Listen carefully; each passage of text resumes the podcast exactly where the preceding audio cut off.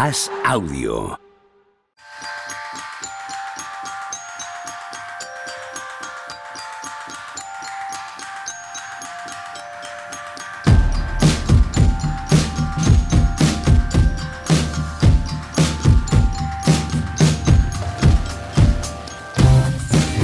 Ahora me voy a, a acordar del día, de la fecha. Yo creo que no, ¿eh? Vamos a ver. Son Miércoles muchas- 22 son de muchas, febrero. Ya, me estás interrumpiendo. Tira a ver, tira, tira. No, no. Dale, sí. por favor. No iba a decir que son muchas veces que al final alguna te vas a equivocar. claro. Sobre todo porque cada vez tengo que decir una fecha diferente, aunque sea el mismo día. Que eso quieras que no, complica las cosas. Pero hoy es miércoles 22 de febrero del año 2023 y esto es una edición especial de Mínimo de Veterano en Twitch para charlar del documental Legacy de Disney Plus. Se puede ver en exclusiva únicamente en Disney Plus y ahí están ya todos los episodios colgados para disfrutar de la historia de Los Ángeles Lakers. Tony Vidal, Muy buenas. qué bien, ¿cómo Dice estás? uno, qué elegante, cómo se nota que estás en la capital. Pues, Eso pues es, entre eso historias es que la- casi no llega a la capital. Pero, ¿eh? no, no, Pero- llegar llegó. Lo la- que pasa es que se pero- metió por un túnel y salió pero- Badajoz. pero- milagro. He ido Denia, Denia Madrid pasando por Badajoz. Y a mí eso me ha recordado, me ha recordado un humorista catalán eh, que una vez vi en, una, eh, en un monólogo de estos que salía y decía eh, cuando inauguraron el túnel de la M30. Llegaba, "Oye, una cosa de Madrid. ¿Qué, qué habéis hecho con la M30? Si nosotros ya nos perdíamos antes. O sea, ¿qué habéis hecho? que yo salí en Badajoz o algo así. Dijo, yo salí en Badajoz. ¿qué, qué? Yo creo que tenéis ahí un agujero de gusano. Todos los que vienen del Levante, para Badajoz. No eres de la directamente. M30 es una cosa complicada, sí. Muy, muy difícil. Sí, sí, Eh. Dusogor se llevan a Tony a Madrid para agrandar la España vaciada. Tony resista, llévatelos a Denia. Hombre, de eso hemos hablado. Sí, eh, el mes que viene. Eso es. El mes que viene me los llevo. de No era abril. Eso. Bueno, en Bien, mes y medio. perfecto, en no pasa medio. nada, Para- no pasa nada. inicios de play. No soy el único que está mal con las fechas. No, no. vamos, Magic mejor que Jordan, por supuesto que sí. Eh, vamos a ver. Pues ya está, podemos acabar sí, el sí. programa Ya, aquí. Ya, ya, está ya, dicho ya todo lo que había que decirse. No, hoy venimos a decir eso. Por supuesto que sí. No, yo no. Juanma, sí. Así, Juanma, vosotros sí. decid lo que queráis. Sois, sois libres de decir las cosas que os apetezca. Va a haber especial del libro de Kendrick Perkins. Ayer lo había anunciado y pensé, con todo lo que me suele, sabéis que leo casi todos los libros de NBA y los pillo y tal, y me interesan, este es que ni, ni no, no tengo ni la más remota gana de leerlo. Pero es, pero cuenta. No sé, ha sacado un libro que se llama sí. la, edu- La educación de Kendrick Perkins, creo que se titula. Debe ser su como en plan biografía. Qué. Ah, no, hombre, no. Lo que queremos saber es la- lo que pasaba dentro del vestuario de los Correcto, Thunder. Celtics. Yo perso- personalmente Ah, de los prefiero de los también, Celtics claro, de los Thunder, la verdad. sí, sí, no, sí, te- sí. no te voy a engañar.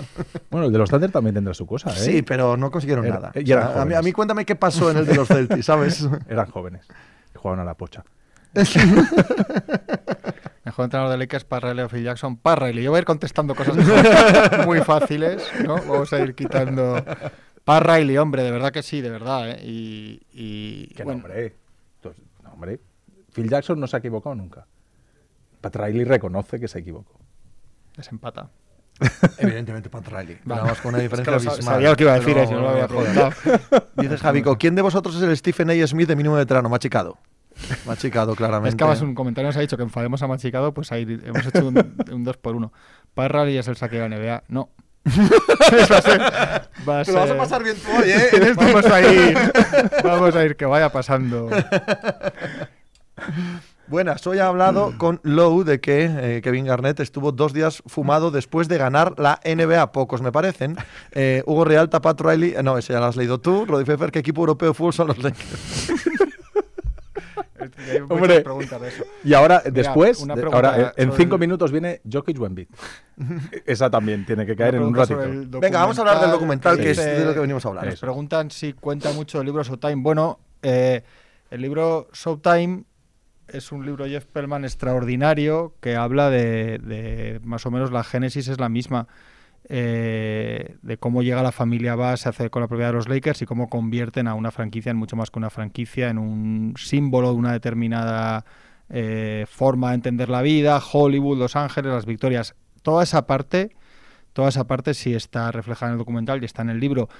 Lo que pasa es que el documental va más allá. El Sí. documental sigue, eh, digamos que Showtime, que es que, que luego hicieron serie, es, es los años 80. Y luego el propio Pellman hizo otro libro que se llama Three Ring Circus, Circo de Tres, de tres Anillos, es un juego de palabras en- de los, del 3P de 2000-2002, centrado en el equipo de, de y Kobe, que también está muy bien, porque Pellman está muy bien todos los libros que hace. No llega al nivel para mí de Showtime, pero si juntas los dos libros sí tienes buena parte del documental. Digamos que el documental abarca más porque empieza donde empieza el libro, más o menos, eh, y sigue hasta, hasta básicamente la actualidad, hasta el anillo de, de la burbuja, etcétera y el libro abarca el proyecto del Showtime en sí mismo. Pero luego, eso, el que, el que haya leído Showtime y le guste, o el que vea el documental y le interese la más lista de los Rickers, el propio Pellman tiene otro libro posterior que se llama Three Rhine Circus y, está muy bien también sobre las interioridades del, equipo Phil Jackson, eh, Kobe, Shaquille. Vosotros preguntad lo que os dé la gana, ¿vale? Preguntad lo que os dé la gana, pero que sepáis que en nuestra idea eh, ya hemos grabado el eh, programa de mañana, mínimo veterano, y se ha centrado muchos más en los años 80 que en el Tripit y que en Shaq y Kobe, porque dábamos por hecho que aquí en el chat vosotros preguntaríais más por la época de Shaq y Kobe, pero preguntad lo que os dé la gana, simple y llanamente que sepáis que en el programa de Mínimo Veterano que saldrá mañana analizamos en profundidad toda la parte de los años 80 del documental. Y, nada, hoy, sobre todo en, ahora nos queríamos centrar más en la época más reciente, tanto de Shaq y Kobe, como de LeBron, como de los Lakers del siglo XXI. ¿no? Pero mira, me preguntan, me piden argumentos para defenderlo de que Worthy es mejor que Ver. ¿Qué, argumentos vas a necesitar? Yo esto es, fácil. Es Cuando preguntan hay axioma. que decir Worthy muy fuerte, muy alto y cambiar de tema. Cuando ¿quieres mejor? Y dices, Worthy, muy convencido y, habla rápido de otra cosa. Alex, ¿ha sido Pepe obligado a ver el documental con lo que le gustan los documentales? Pues sí. Hugo Rialta, eh, ¿cuál es la mejor bus? ¡Oh! ¡Qué buena pregunta! Jenny. No. Vamos a contestar muchas preguntas. No, pero no es verdad. Es, mejor el doctor. Ah, bueno, creo que, claro. que, hablábamos de los hijos. ¿Tú ah, crees? no, yo creo que pregunta por todo, ¿no? Si preguntan por, toda la dinastía. Si, preguntan por toda la dinastía, evidentemente el, el, doctor Jerry Bass es el, padre de todo esto que hablamos. Yo creo que su... Yo creo que igual con los que conocemos bien su figura, no, no entendemos que hay mucha gente que igual no la conoce que puede ver el documental y realmente flipar con, con quién era, ¿no? es mi caso, ¿eh? Es mi caso. Yo, bueno, yo lo tenía tú, muy... seguramente estás más metido, pero igual el aficionado más, digamos, que no esté tan, tan, tan metido o que esté más de la actualidad y de repente ya, bueno, ¿qué es esto? Y se lo ponga sin realmente, gente que no sepa, que habrá mucha gente, nada de, de quién era Jerry Bass, de cómo se hizo todo aquello. En, ese sentido, el, el impacto del documental tiene que ser tremendo, yo creo. Para el que no sepa nada y quiera verlo, el tráiler. Look up and see those names, I know I'm in a place of gods. This is the Lake Show. When my dad, Dr. Best, bought the team, he wanted to create the atmosphere that he liked. He built one of the top franchises in all of sports. The Lakers do have the personality of Los Angeles. I thought we did a great job of pulling the city together. Welcome to Hollywood. They would turn down the lights and say, it's showtime. It wasn't showtime, it was greatness. Jerry Buss was the director, Magic's the star, and it's a huge hit. It was so simple. We have a terrific team if we just play the right way. Dr. Buss came up with the Laker girls. And all of a sudden, there was entertainment all through the league. I can't think of any other owner who has made such an impact on the NBA. And then the business of basketball kicked in. All things that are great one day come to an end. Because of the HIV virus, I will have to retire from the Lakers. I just fell for him hard. My father felt anything he talked to Jeannie about was going to get to Phil. She knew the heart and soul of what this was all about. It was family. It carried over onto the court. It's always tough losing. I don't know what the future holds. Hold up. There's a family feud brewing over who will run the Los Angeles Lakers. There's never enough success to go around. That's what it is. It is the real life secession. Hold up. I don't think my dad intended to build a kingdom, but that's what he did. Sit back and relax. It's showtime.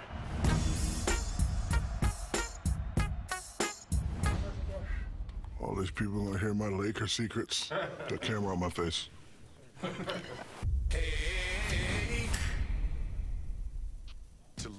He tenido que sujetar a, Juanma al, borde de las lágrimas, abrazarle, sostenerle anímicamente. Puede ser mi mejor día en el AS hoy. ¿Dónde nos vamos luego? Cuando acabemos, o si nos a algún sitio a seguir hablando. Yo sí, tío, necesito que me lo expliques otra vez. Veía el, el trailer, hay dos puntos a nivel dramático, digamos, humano, dos puntos de inflexión que están, creo que muy bien tratados en el, también en el documental, que son en dos épocas distintas eh, y en, asuntos muy distintos, pero el, el, el, VIH, el VIH de Magic Johnson y todo lo que significó en su época y, reciente la, el fallecimiento de Kobe Bryant también. Son do- dos puntos que también están muy tratados y dos hitos a su manera, dos puntos claves en, en- en la historia de, de los Lakers. Déjame esta que es fácil a mí. ¿Bringas época LeBron Davis o Kobe Pau? Yo, particularmente, yo la LeBron Davis. ¿Sí? ¿Más que Kobe Pau? Claro. Bueno, vale. ok. Con gran diferencia, además. Vale, vale, vale. vale. Te preguntaban antes, bueno, nos preguntaban a los tres, eh, Patoni, venga. em, ¿Quién es la persona más importante en la historia de los Lakers? Pues mira, yo antes de ver el documental hubiese dicho Magic. Sí. Después de ver el documental, vas. Sí, arribas, sin Sin ninguna, ninguna duda. Sí, O sea, sí, yo también lo creo. yo- sí. Yo, Juanma, yo, yo insisto que es que yo eh, antes del 90 estaba muy perdido y tal y no sabía nada de la historia de los Lakers y de verdad que me pone, o sea, eh, te da todo el contexto necesario para entender de dónde viene todo, cuáles son los pasos que se dan, eh, a nivel empresarial y estratégico cómo se van haciendo las cosas, por qué sale todo bien. Lo hemos hablado mucho en el podcast que mañana saldrá, pero, pero jolín, mm, yo para la gente que no sea muy enferma de la historia de la NBA, me parece que le va, que va a enriquecer a todo el mundo y le va a dar un montón de información.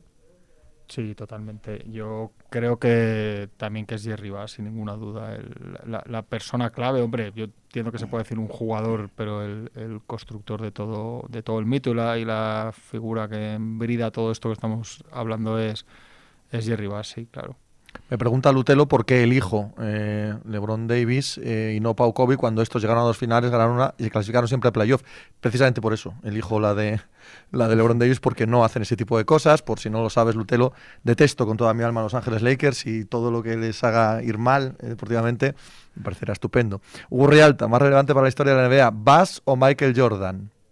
Uh, Hombre, seguramente Michael Jordan. sí, yo creo que Lo que Michael pasa- Jordan es la que persona más importante que de la historia del deporte. que no se puede entender no se puede entender todo lo anterior o sea todo lo que viene con Jordan sin sin Bass antes por eso no quita que en realidad sea más importante Michael Jordan también preguntaban si Elgin Baylor es uno de los personajes más eh, infravalorados de la historia de los Lakers yo creo que infravalorado no en los Lakers y en la historia de la franquicia sí se le valora pero en, en la época actual no solo en los Lakers sino en la en general yo creo que Elgin Baylor es uno de los jugadores más infravalorados en ese sentido porque no hablamos de él en parte porque no lo vimos y sí que puede ser sí Hablábamos de, de la importancia en este documental del episodio de, de la muerte de Kobe.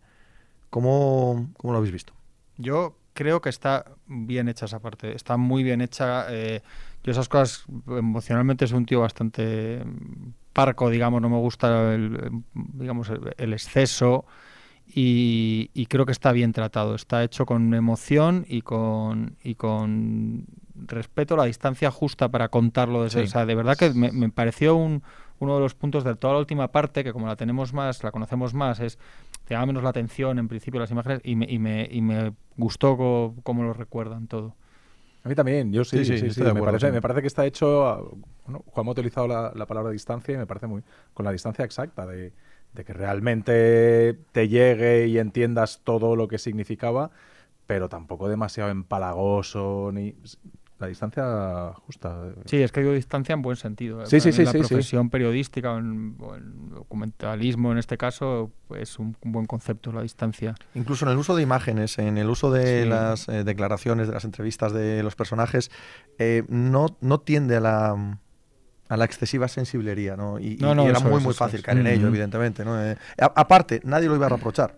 Nadie iba a reprochar jamás algo similar. Y sin embargo, encaja perfectamente en la narrativa de todo lo que es la historia de los Lakers, a un punto evidentemente eh, trágico supremo ¿no? de, de la historia de los Lakers. Preguntaban también que para alguien joven, decía a qué se puede comparar lo del VHS de Magic Johnson en la actualidad. Uf, no sé.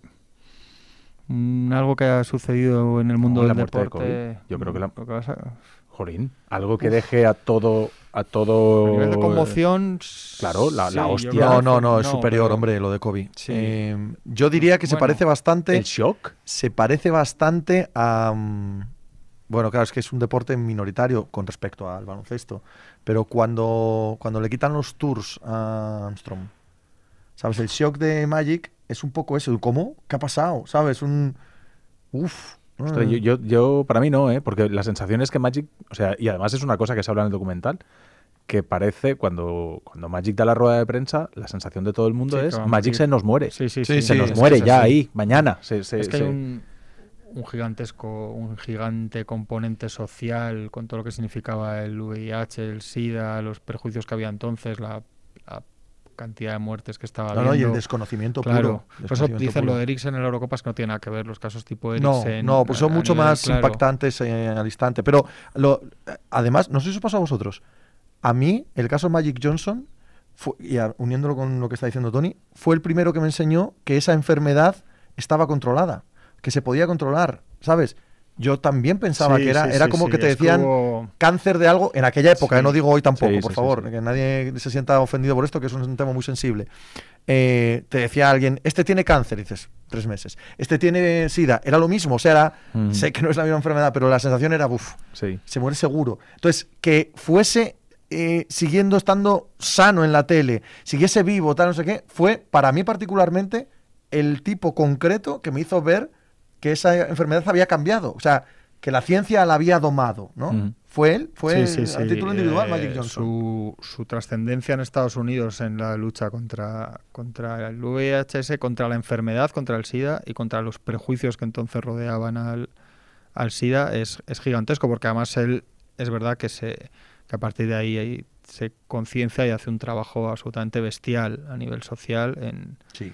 Ciertas cosas, tipo él mismo lo cuenta, que él pensaba que en su momento todo el mundo pensaba que era una cosa solo de, de la comunidad gay, que había mucho... Entonces él, él derriba muchas cosas por el hecho de poder ser Magic Johnson y llegar a unos altavoces que no llegaba muchísima gente que sufría la enfermedad. Se cambia la historia del deporte, ¿eh? Eh, se impide jugar Sí, con sí, sangre, sí, sí, sí. ¿sabes? Si alguien eh, empieza a sangrar, se le saca de, de todos los partidos, de todos los deportes. Pues hasta la imagen de Gary Cuidado, Beatty poniéndose, que limpiándole la herida. O Sí, sea, sí, hay, sí, hay, hay imágenes que marcan mucho a esa, a esa generación. Dice Dusogor, lo de Magic fue más que lo de Kobe. A mí me pilló estudiando biología cuando dieron la noticia y fue un apagón para mí. Te compro el apagón y te compro que para cada claro, cual. es que Pero lo de Kobe, perdonad, pero... Que, ostras. que es una comparación, Cuidado, ¿eh? O sí, sea, que no es cuestión, un a decir día- ahí más o menos, es No, un poco feo, pero, no, no, no, pero, el planeta entero sí, lo de show contuvo el aliento en ese instante. ¿eh? sí, sí, sí. Ostras.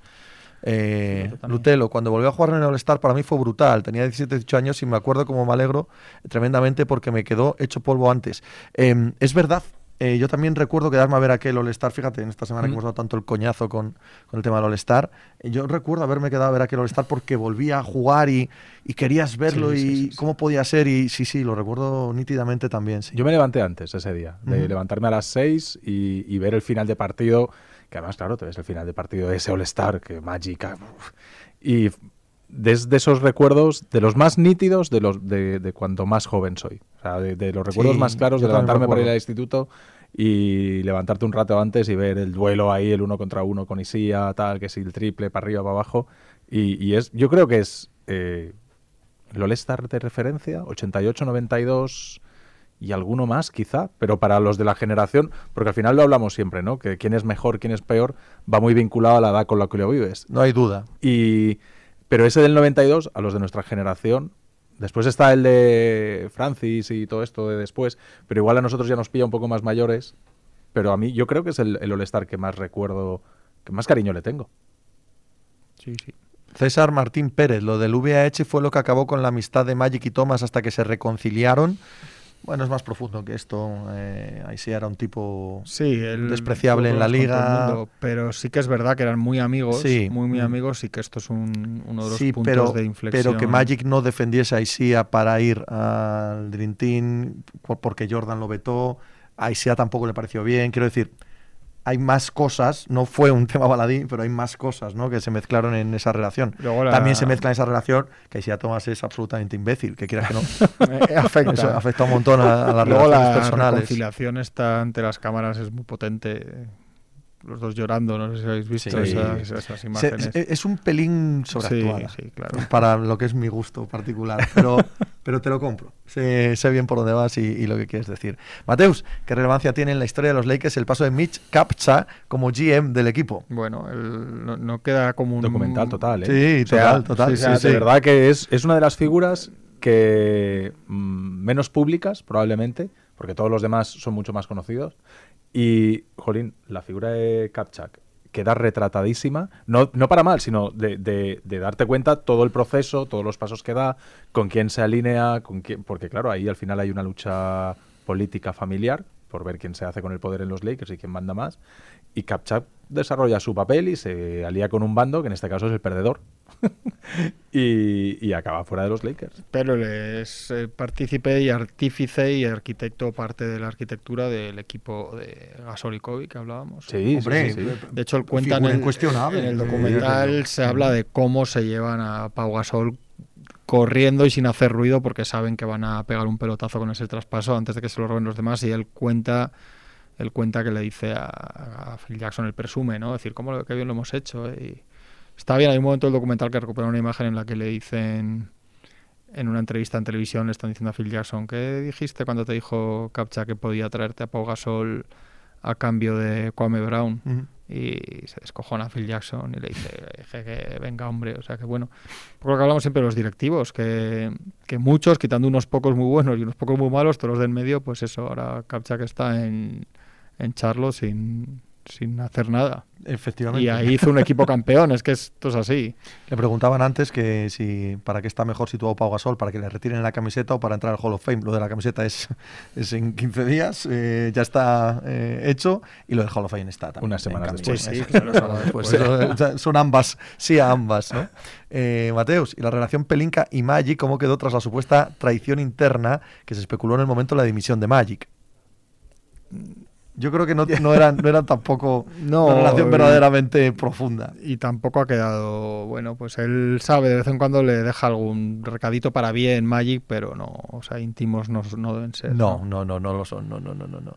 Melocotón 44, hola Melocotón, ¿qué tal, hombre? Aquí en tu, en tu casa, en mínimo veterano. Eh, ¿Opinan sobre la familia Rambis en el documental? Por supuesto. La familia Rambis es importantísima Hombre, en los vamos, Lakers. es Es, que, es que crucial. están Linda Rambis, la mujer de Kurt Rambis, es la íntima amiga de Jenny Bass. eh, ha estado a su lado en todas sus decisiones, ha trabajado mucho con ella durante décadas y tiene voz y voto en todo lo que pasa en los Lakers y su marido Kurt Rambis de rebote también. De hecho, se le señala muchas veces como un problema en todo lo que ha pasado en los últimos años en los Lakers, pero Linda Sí, Rambis ha sido una persona importantísima porque es la mano derecha y persona de confianza de, de Jenny Bass desde que son jovencísimas las dos. Es el pilar. Cuando ella Sí, llega allí, está sola. Además, lo explica: es un mundo de hombres. Yo allí sola, no tengo a nadie. Y al final aparece aparece Linda Rambis Sí. y, y, eh, de repente dice: Por fin ya tengo a alguien, un confidente, alguien a quien poder contarle mis cosas, alguien con quien compartir todo esto. Y entre las dos tirar para adelante. Pero, pero para Jenny Bass es fundamental. ¿Cómo era el Kurt Rambis jugador? Pues un ala pivot absolutamente sufrido, eh, trabajador, pero que sin ningún talento. Lo resume mejor Melocotón 44. Sí, pero- dice malo, pero no, eh, eh, pero él hacía un trabajo fundamental y se hizo un hueco fundamental en el equipo Sí, y sí, está allí. ¿Qué perfil tenemos hoy de.? Y ¿A quién nos viene en la cabeza de hoy en día? Con ese perfil de 4, que no es un pivot, pero alto. un Isaiah Stewart pregunta. No, Sí, no, Claro, sí, pero- quisiera Isaiah Stewart. No, no, no, no, No, hablo de talento, sino del Ahora. perfil. La mane- o sea, ese jugador que no tiene talento y que a base de No, no, todo- hustle. todo Han el ido desapareciendo, de- han Sí. desapareciendo de la liga. Yo es que estaba perfil. pensando y no me Claro. salía. Se han, Sí, se han se han acabado convirtiendo en 3D, Sí. ¿sabes? Han desaparecido de la posición de Sí, pivot y o, se han ido convirtiendo en... o, o siendo mucho, era más pequeño, pero un Steven Adams, no sé, ¿no? No, porque juega más de pivot. Ya, Yo- claro, yo, creo por que han eso, evolucionado a ser los aleros defensores que de vez en Sí. cuando meten un triple, Mm. ¿vale? Dicen, Rambis era un plan no es que era bastante mejor, porque en realidad Sí. el tío se plantaba ahí con Sí, Kevin sí. McHale y compañía, y o sea, que, que no tenía ningún talento. Él tiene un- una anécdota graciosa después, que es, no, no recuerdo cómo era, no se está hablando de, lex- de de de cómo vuelven jugadores de lesiones, algo así, y habla de, de que pierden cap- mucha capacidad de salto o algo así, dice, creo que dice menos yo, que como no saltaba nada, claro, pues da eso igual, es, o no he perdido nada. Rambis era honesto como Wenger Gabriel, sí señor.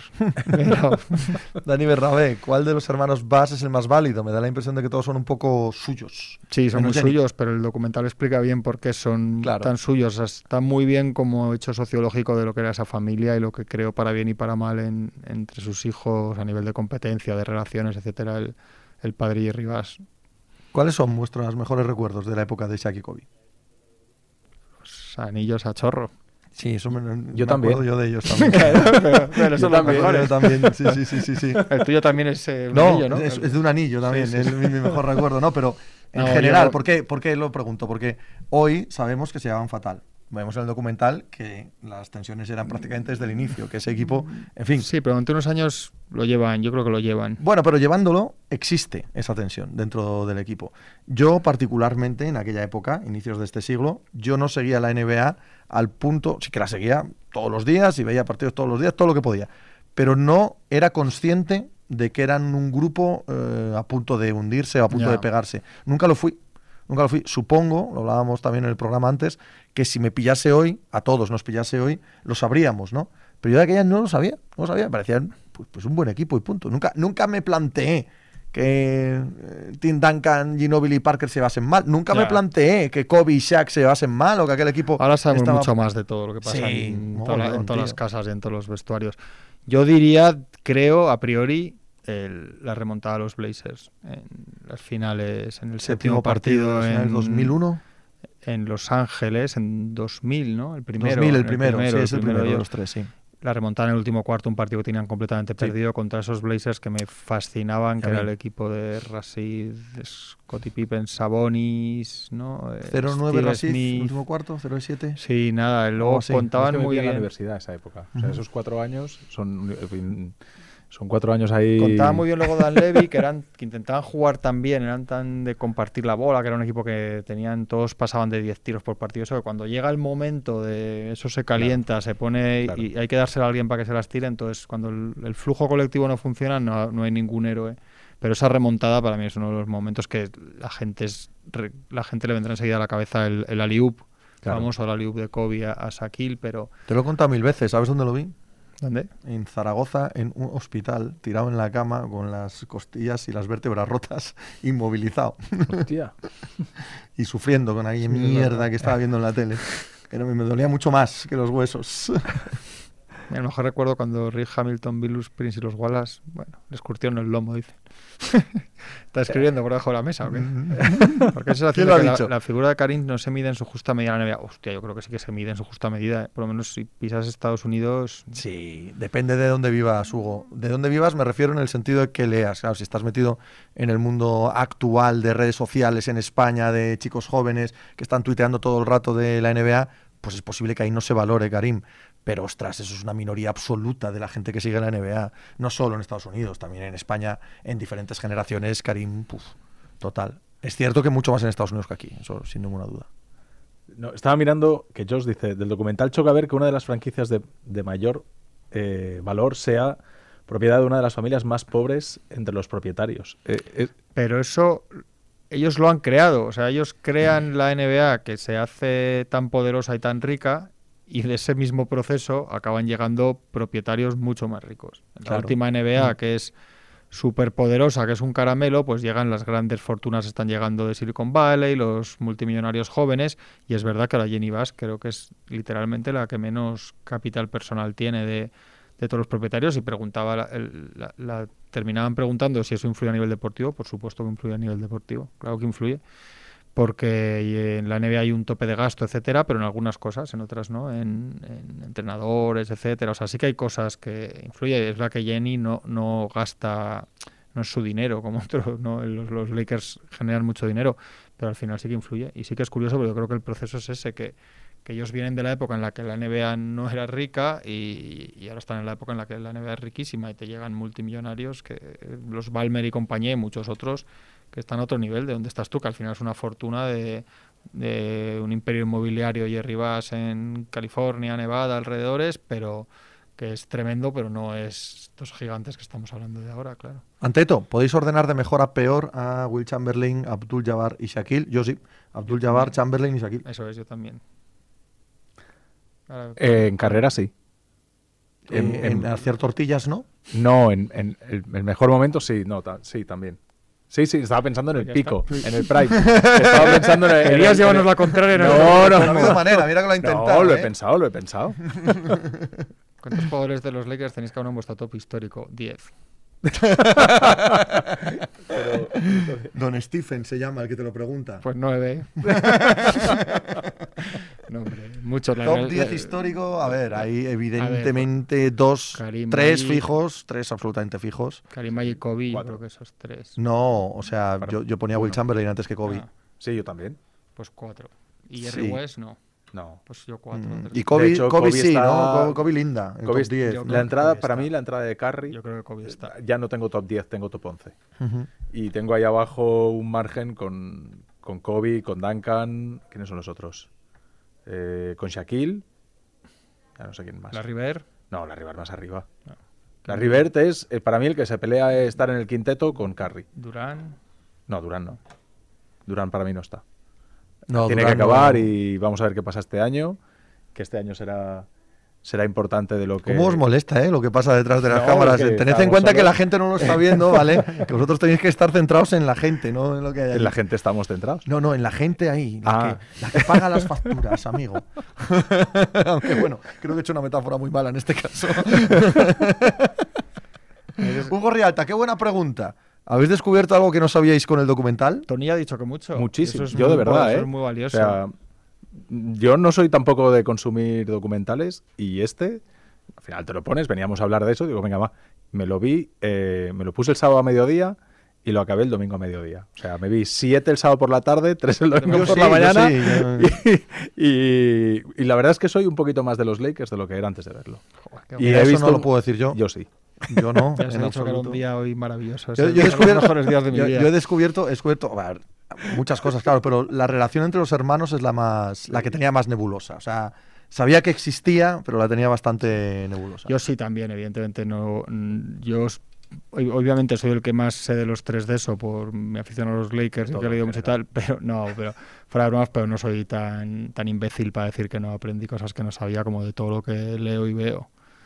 ¿Y cómo puede ser que un jugador tan dominante como Chamberlain gana tan pocos títulos? Pues es muy fácil. Sí, Bill Russell, sí, sí, ya está. se, llama, se llama Bill Russell, eso es. Pero es que es literalmente así, ¿eh? Claro, Literalmente así. La- total. La, pregunta no es esa, la pregunta es ¿qué diríamos de Chamberlain con, con unos cuantos anillos más? El debate este estaría mucho más... La- el de la- los Goats Claro, estaría no, pero el debate, nivel. el debate es por qué nunca hablamos de Bill Russell como Eso el Goat. sí, pues Ese por- es el debate. Porque está en un lateral, yo digo siempre. Es, Mm. es una cosa... Es, es, es incomparable porque ya la época se te va muy atrás el estilo de juego. Sí, total. Pero es el que, de todos ellos, de todos los que pueden estar, de todos estos top 10, de todas estas figuras, es el que con mayor claridad, él y sus compañeros, vencieron a otro del mismo nivel, a otro top 10 absoluto y tal. Porque Magic y Ver se vencieron, pero tuvieron eh, igualdad. Sí, sí, Eh, sí, LeBron y Stephen Curry tuvieron Sí. una mínima igualdad. Eh, a, Jordan lo ganaron en los 80. lo- ¿Sabes lo que te quiero decir? Russell arrasó a uno de los suyos, a uno de ese mismo panteón. Y lo arrasó, lo borró del mapa. Pero bueno. ¿Cuántos anillos le gana Russell 147. A Chamberlain. a los Lakers? Joder, pues hay seis, seis finales son de, de las de los de las de Russell son con los Lakers. Yo no sé si claro, ahí hay, seis. hay menos. Yo creo que también tiene que ver con que en esa época había menos equipos, probablemente menos equipos potentes. Ahora mismo. no, no se puede comparar Claro, es- el, el baloncesto de los 60 Claro. con el de hoy, ni con el de mañana, ni con- Es que es imposible. Es completamente Es que imposible. el de los 80 todavía, el de los 60 es que ya es otra, es, es que es, que otra eso, galaxia. Es sea, otra nada, es- no, no, no tiene nada que ver. Absolutamente nada que ver.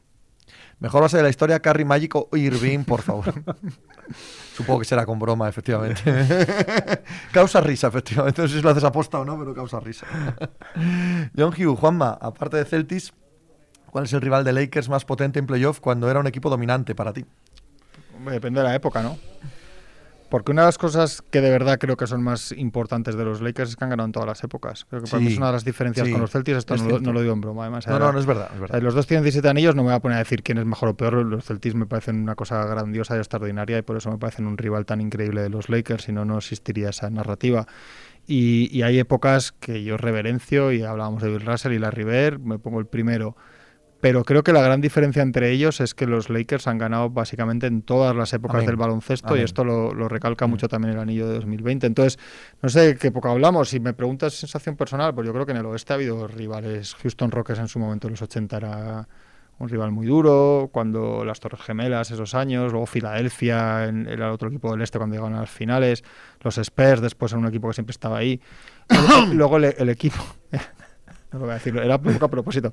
El equipo de Saki Kobe juega en oestes tremendos. Hay años ahí que son oestes de, de ocho equipos de cincuenta y tantas victorias. San Están- Antonio y Portland, sobre todo. Sí, bueno, Phoenix. sí. Phoenix, Dallas, San Antonio, están todos ahí. Sacramento. Sacramento, Sacramento. San Antonio O sea, gana antes y después. Hay años que de hecho el dominio que Hay tienen en el oeste. una franquicia eh, en esos años que ya había ganado en los años de los 80.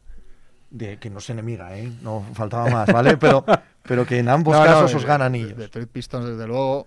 Pero es verdad que, que, que, que esos años, cómo dominan los playoffs del oeste Sakil y Kobe, dices, joder, es que eran oestes muy duros. Y el equipo, una cosa que pasa mucho con los equipos de Phil Jackson es que de, de- esto lo, hace poco me lo, me lo contaba Anthony de Miel y tiene razón. Cuando pasa el tiempo, valoras esos equipos y de, de los puntales históricos para atrás hay jugadores que objetivamente no son, no, no son nada buenos, ¿no? Empiezas a pensar en los Mm. Lakers y de cómo el tío, con esa idea que tenía él, que yo creo que a él no le gustaba más que eso, tener un, a él un par de leyendas, ¿no? Ahí y tal, pero, pero, él- pero es verdad que no le gustaba más, él prefería muchos tíos de trabajo y tal, y, y dices, joder, y, y piensas, ese equipo, a mí me pasa con el de Pau y Kobe de 2010, que dices, ese equipo en realidad no, era tan bueno, para ganar 65 partidos el año del segundo, el del primer año de Kobe y Pau creo que ganan 65, ¿no? Dices, no era tan bueno, era luego te aparecía Radman o Big Buya, Chit, no sé triángulo, Claro, pero, pero eso es el sistema. Y eso pasa también en los de Ahora Kobe. que, ahora que tengo micro y puedo hablar. claro. El triángulo, dice el otro, la madre que me parió. Los de Kobe y Shaquille parecido, ¿eh? Hay, Sí, sí, hay sí, también se parecía mucho. Un par de Hall of Fame top 10 El de la historia del triángulo, baloncesto, el triángulo. el triángulo, claro. No, pero, pero, Winter. pero, pero Kobe y Pau no son No, top pero, 10 pero entendéis lo que quiero decir. Uno que- está con que- pinzas y el otro no. Yo Aunque creo que no ganaban a los mismos equipos que ganaban a principio de siglo, pero bueno. Pero, No, estoy de acuerdo, estoy de acuerdo. Estoy de acuerdo en, en el argumentario básico de que se sacaban mucho provecho a equipos que no que dominaban mucho, no solo que ganaran, sino que decías, joder, son Sí. invencibles. Y era bueno. Pero casa que él siempre ha sido un poco así, Phil Jackson, ¿no? Lo hizo tam- lo hacía también en Chicago. Pero yo creo que tenía más nombres en Chicago, ¿no? No. Así Sí. en, en la rotación. Hombre, no, Derek, no te digo- Derek no- Fisher ha ganado anillos. ¿Quién ha ganado anillos de los Bulls de los 90? ¿Quién ha ganado, quién ha ganado anillos Pero a ti, fuera de los Dennis pero, Rodman. por ejemplo, Tony, Derek Fisher. Y ya está. Pero, por ejemplo, Derek Fisher te Bueno, Kerr. mejor que el Harper, que el rol que hacía Harper en los Bulls de Pues, defensa del pero- segundo pero que triple. Ron Harper era una estrella de Claro, la liga. sí, ¿eh? ¿sabes? No ganó anillos, pero era una Sí, estrella de sí, la liga. Sí, sí, era un anotador en Claro. Cleveland de la leche. sí, Horace sí. Grant era un jugadorazo. Era un jugadorazo. En los primeros tres Bueno. anillos era un muy buen Digo, no jugador. para que gane, para que ganen tanto. Era un buen jugador, Lamarodón. Sí. Eh, Ron Artest. no era un gran jugador. Bueno, no, no, no era un gran jugador. no había tanta Cuando llega diferencia. Tan- había, pero no tanta diferencia entre, entre el Ron Harper este y el Ron Artest. Yo de creo los que sí. Pacers. Yo creo que sí. Mucha, mucha. Sí, creo que Ron Harper era tan bueno defensivamente como Ron Artés y Ron Harper era un tío que en aquella liga, en aquella liga, ¿eh? era un tío que cuando jugaba solo eh, Sí. tenía 20 no sé cuántos puntos por Sí, partido. pero Ron Artest estaban 10 y larguísimos. No es lo mismo. Veintitantos que Ya, llegan al ya, mismo- ya. en- en- cuando tienes Ya, tú ya, ya. la- Yo creo que hay un desfase de, de dominación, de número de victorias en regular season y, y sensaciones en playoffs, que, esa- que, que ese es el, el factor Phil Jackson, digamos. Ganas con Jordan, con tal, con Kobe, con Shaquille, con Kobe después y Pau, etcétera. Pero, pero yo creo que es que eso lo ves con perspectiva después y yo siempre lo pienso. Al final no sabes nunca si, si, ese, si ese dominio es porque, porque los otros eran malos o porque es que de verdad es que estos eran muy buenos. No, no, claro. O sea, pero por no, ejemplo, si, pero puedes tener opinión, dices. si puedes tener opinión, quiero decir, los rivales a los que ganan Shaq y Kobe, en la- los Lakers de Shaq y Kobe, a mí me parecen, no, no puedo decir objetivamente, porque no se puede decir objetivamente, pero me parece bastante, bastante cercano a la objetividad, que eran muy superiores a los rivales que había a finales de esa misma década. Creo que es aquellos Sí. eh, Kings, Sí, pues, Suns, sí. Blazers, Spurs, eh, luego los Pistons, eran las equipos increíbles. Y, y cuando ganan los eh, Lakers, equipo increíble, a mi modo de ver, solo estaba Boston, que además tuvo ciertos condicionantes que le hicieron que un año no estuviera Garnett en playoff, etcétera, etcétera. Pero equipo de ese calibre, de ese calado, solo estaba Boston. Los Cleveland Cavaliers del incipiente LeBron no eran lo mismo. En el otro lado, San Antonio estaba pasando por una época que no era tampoco estrictamente la misma que había tenido antes ni la que tendría después con Kawhi Leonard no había el mismo nivel absolutamente increíble, sobre todo en el oeste, en aquellos primeros años de, de los 2000. Mi opinión, claro. No, ser, no, puede no, ser, no, no puede es, no es No, objetiva, claro, es que ahí no hay. No hay no depende de cómo lo has vivido, de la, de- de- objetivo del todo en estas aquel cosas no se equipo, aquel equipo que juega la final contra ellos de Orlando, que es Mm. un buen equipo, y yo pienso lo mismo que está diciendo Juanma. Me Sí. paro a analizarlo y digo, pues, oh, claro, pero tampoco eran. A ver, visto desde hoy, ¿eh? que desde Sí, me parecían sí, un sí, equipo cojonudo, claro. Pero visto desde hoy, digo, hostia, ¿no? Sí, yo también estoy un poco ahí. ¿eh? Pero Dwight Howard es el mejor pivo de la NBA de la década. ya, O sea, ya. Pero yo vi jugar a Dwight Howard y, Ya, ya, y ya, de sobra todos los números, O sea, pero me infundía bastante muy menos buenos. miedo Sí, que sí, sí, Chris sí, sí, Webber. total, Aunque Chris sí. Webber no sea Sí. contra equipos muy buenos, eso es así, pero yo creo que es que hay un más nivel y también desde las primeras rondas, o sea, es que había años muy salvajes. De... pero también a veces se nos olvidan los Nets que juegan cuántas finales. Eh, Son un equipo mediocre aquellos Nets. Claro, por eso digo Mm, que, sí, sí. que allí también había equipos malos. Es que el este estaba muy Claro, lejos del es oeste en aquellos años. ahí, Sí. acababa el oeste O sea, y a las sí, finales era Yo un no, poco- no es por revalorizar lo de finales de los 2000, sino porque creo que a principios de los 2000 también había... Es o sea, que el el- primer anillo de los Spurs, aquellos Nets tampoco son... y lo- y No, los no, los- pero el desequilibrio estaba en que en el oeste era Sí. una carnicería Sí, desde sí, primera sí. ronda. Sí, sí. O sea, igual los ocho mejores equipos de la liga estaban en el oeste. Mm. Sí, sí, sí, exagero, sí. ¿eh? Sí, Claro, pero- pero- había Uf, una sensación era una de cosa que- increíble, sí, sí, que La final del oeste era la final de la NBA muy clara. Sí. Me preguntan si cambiando el Pau de, digamos básicamente a Pau por se hubieran ganado los mismos anillos.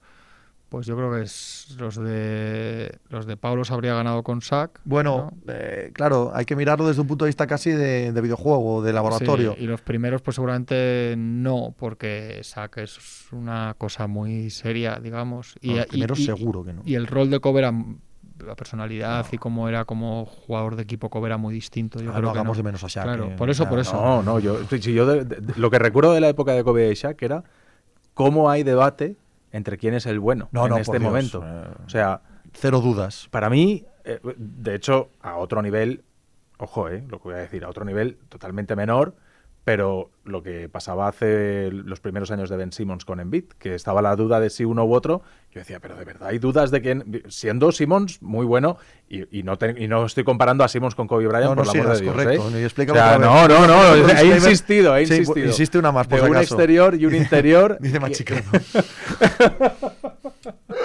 no, pero me refiero que, jolín, que hay un jugador absolutamente dominante y, y Shaquille muchísimo más de lo que era Embiid hace tres temporadas, pero, pero, jolín, que hay veces que no tiene que haber tanto debate, que está bastante claro quién es el bueno.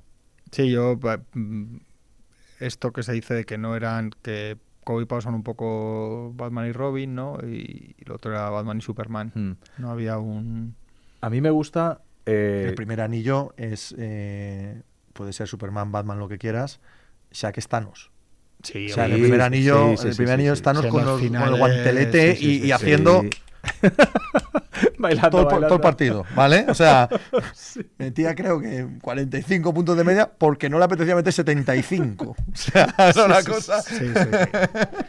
Es absolutamente en las finales, sobre todo los- Buah, todos los años. buah. Del documental me gusta mucho todo lo que se cuenta de los vestuarios, eh, cuando Rick Fox habla de la frustración, de que Kobe no suelta una bola, de... Jolín, todo eso que crees que está pasando, pero Sí. que no sale, Sí, sí. eh, todo eso el documental, la verdad Yo es que ni siquiera fenomenal. creía que estaba pasando. Claro, lo miro en retrospectiva y digo, qué tonto eras. Pues claro, eran, eran Sí, seres sí, humanos claro, y evidentemente con, con que... todo lo que sabemos ahora. Claro, dices, es "Qué- muy qué fácil. tonto eres no haberte dado cuenta. Pero yo no me daba cuenta, tío. No me daba cuenta. Yo es que en esa época estaba muy enfrascado, me leía todo, todo, todo, todas las revistas que había, tal, tal, me leía absolutamente todo. Y ya había eh, cosillas ahí que, que decían, estos, estos no se llevan muy bien. Sí, pero ellos conseguían al final, más o menos. Acababan entendiendo hasta el punto de, ya de la fractura, pero durante unos años no se dan bien, pero consiguen ir, ir sacando eso adelante. Habla- hemos hablado en el, en el podcast que saldrá mañana de la diferencia de personalidades entre Karim y Magic Sí. y cómo eso converge para bien. Y aquí es justo todo lo contrario. Sí, sí, sí. Dos personalidades totalmente diferente- diferentes que convergen para mal. No, que no, pero, pero que querían lo mismo. Porque en el Sí, caso de. Magic y Karim, eh, Karim solo Ah, quería claro. baloncesto y tranquilidad. Sí. Y Magic solo quería baloncesto, pero quería sobre todo juerga, chicas, pasarlo Foco, foco. fenomenal y tal. Mientras que Kobe y Shaq querían los dos ser Sí, los sí, macho sí. alfa absolutos Sí, sí, sí, del equipo y los divertidos y Sí, los que todo el mundo quería. Y vamos, eh, coincidían al 100% en eso. Sí. Eh, Anteto, ¿quién es el GM, el general manager que junta a Shaq y Kobe en Lakers? Jerry West, ¿no? Sí. Claro. Eh, Bringas, con la retirada de camiseta de Pau y que no me extrañaría que Grizzly trase la camiseta de Mark, ¿existen otros dos hermanos con camisetas retiradas? Joder, no lo sé. Yo creo. mm, No lo sé. No, no me suena. Sería lo normal sería decir que no, pero igual se nos escapa No, algo. no me suena, no me suena. Vamos, a esto lo que hay que decir es que los, yo creo que los Grizzlies van a retirar la camiseta de Mar seguro. Pero hombre, pues se han requitado la de Tony Allen y la Pero de. lo que yo no entiendo es cómo no retiran la de Pau en Memphis. Mm, Yo eso no lo. No se fue- no se fue ¿eh? bien de allí, No. te Bueno, bien, pero, pero lo que fue hizo fue, o sea, Memphis no. era Sí, nada no, pero son- hasta pero- que llega Pau y les pone... Pero son más, son más factores. O sea, el retirar una camiseta es mucho más factor Sí. que el sumar números y. Bueno, él no la- se va bien de allí. La está. exposición que les da a la franquicia a mí me parece salvaje, o sea... Es que los hermanos Morris.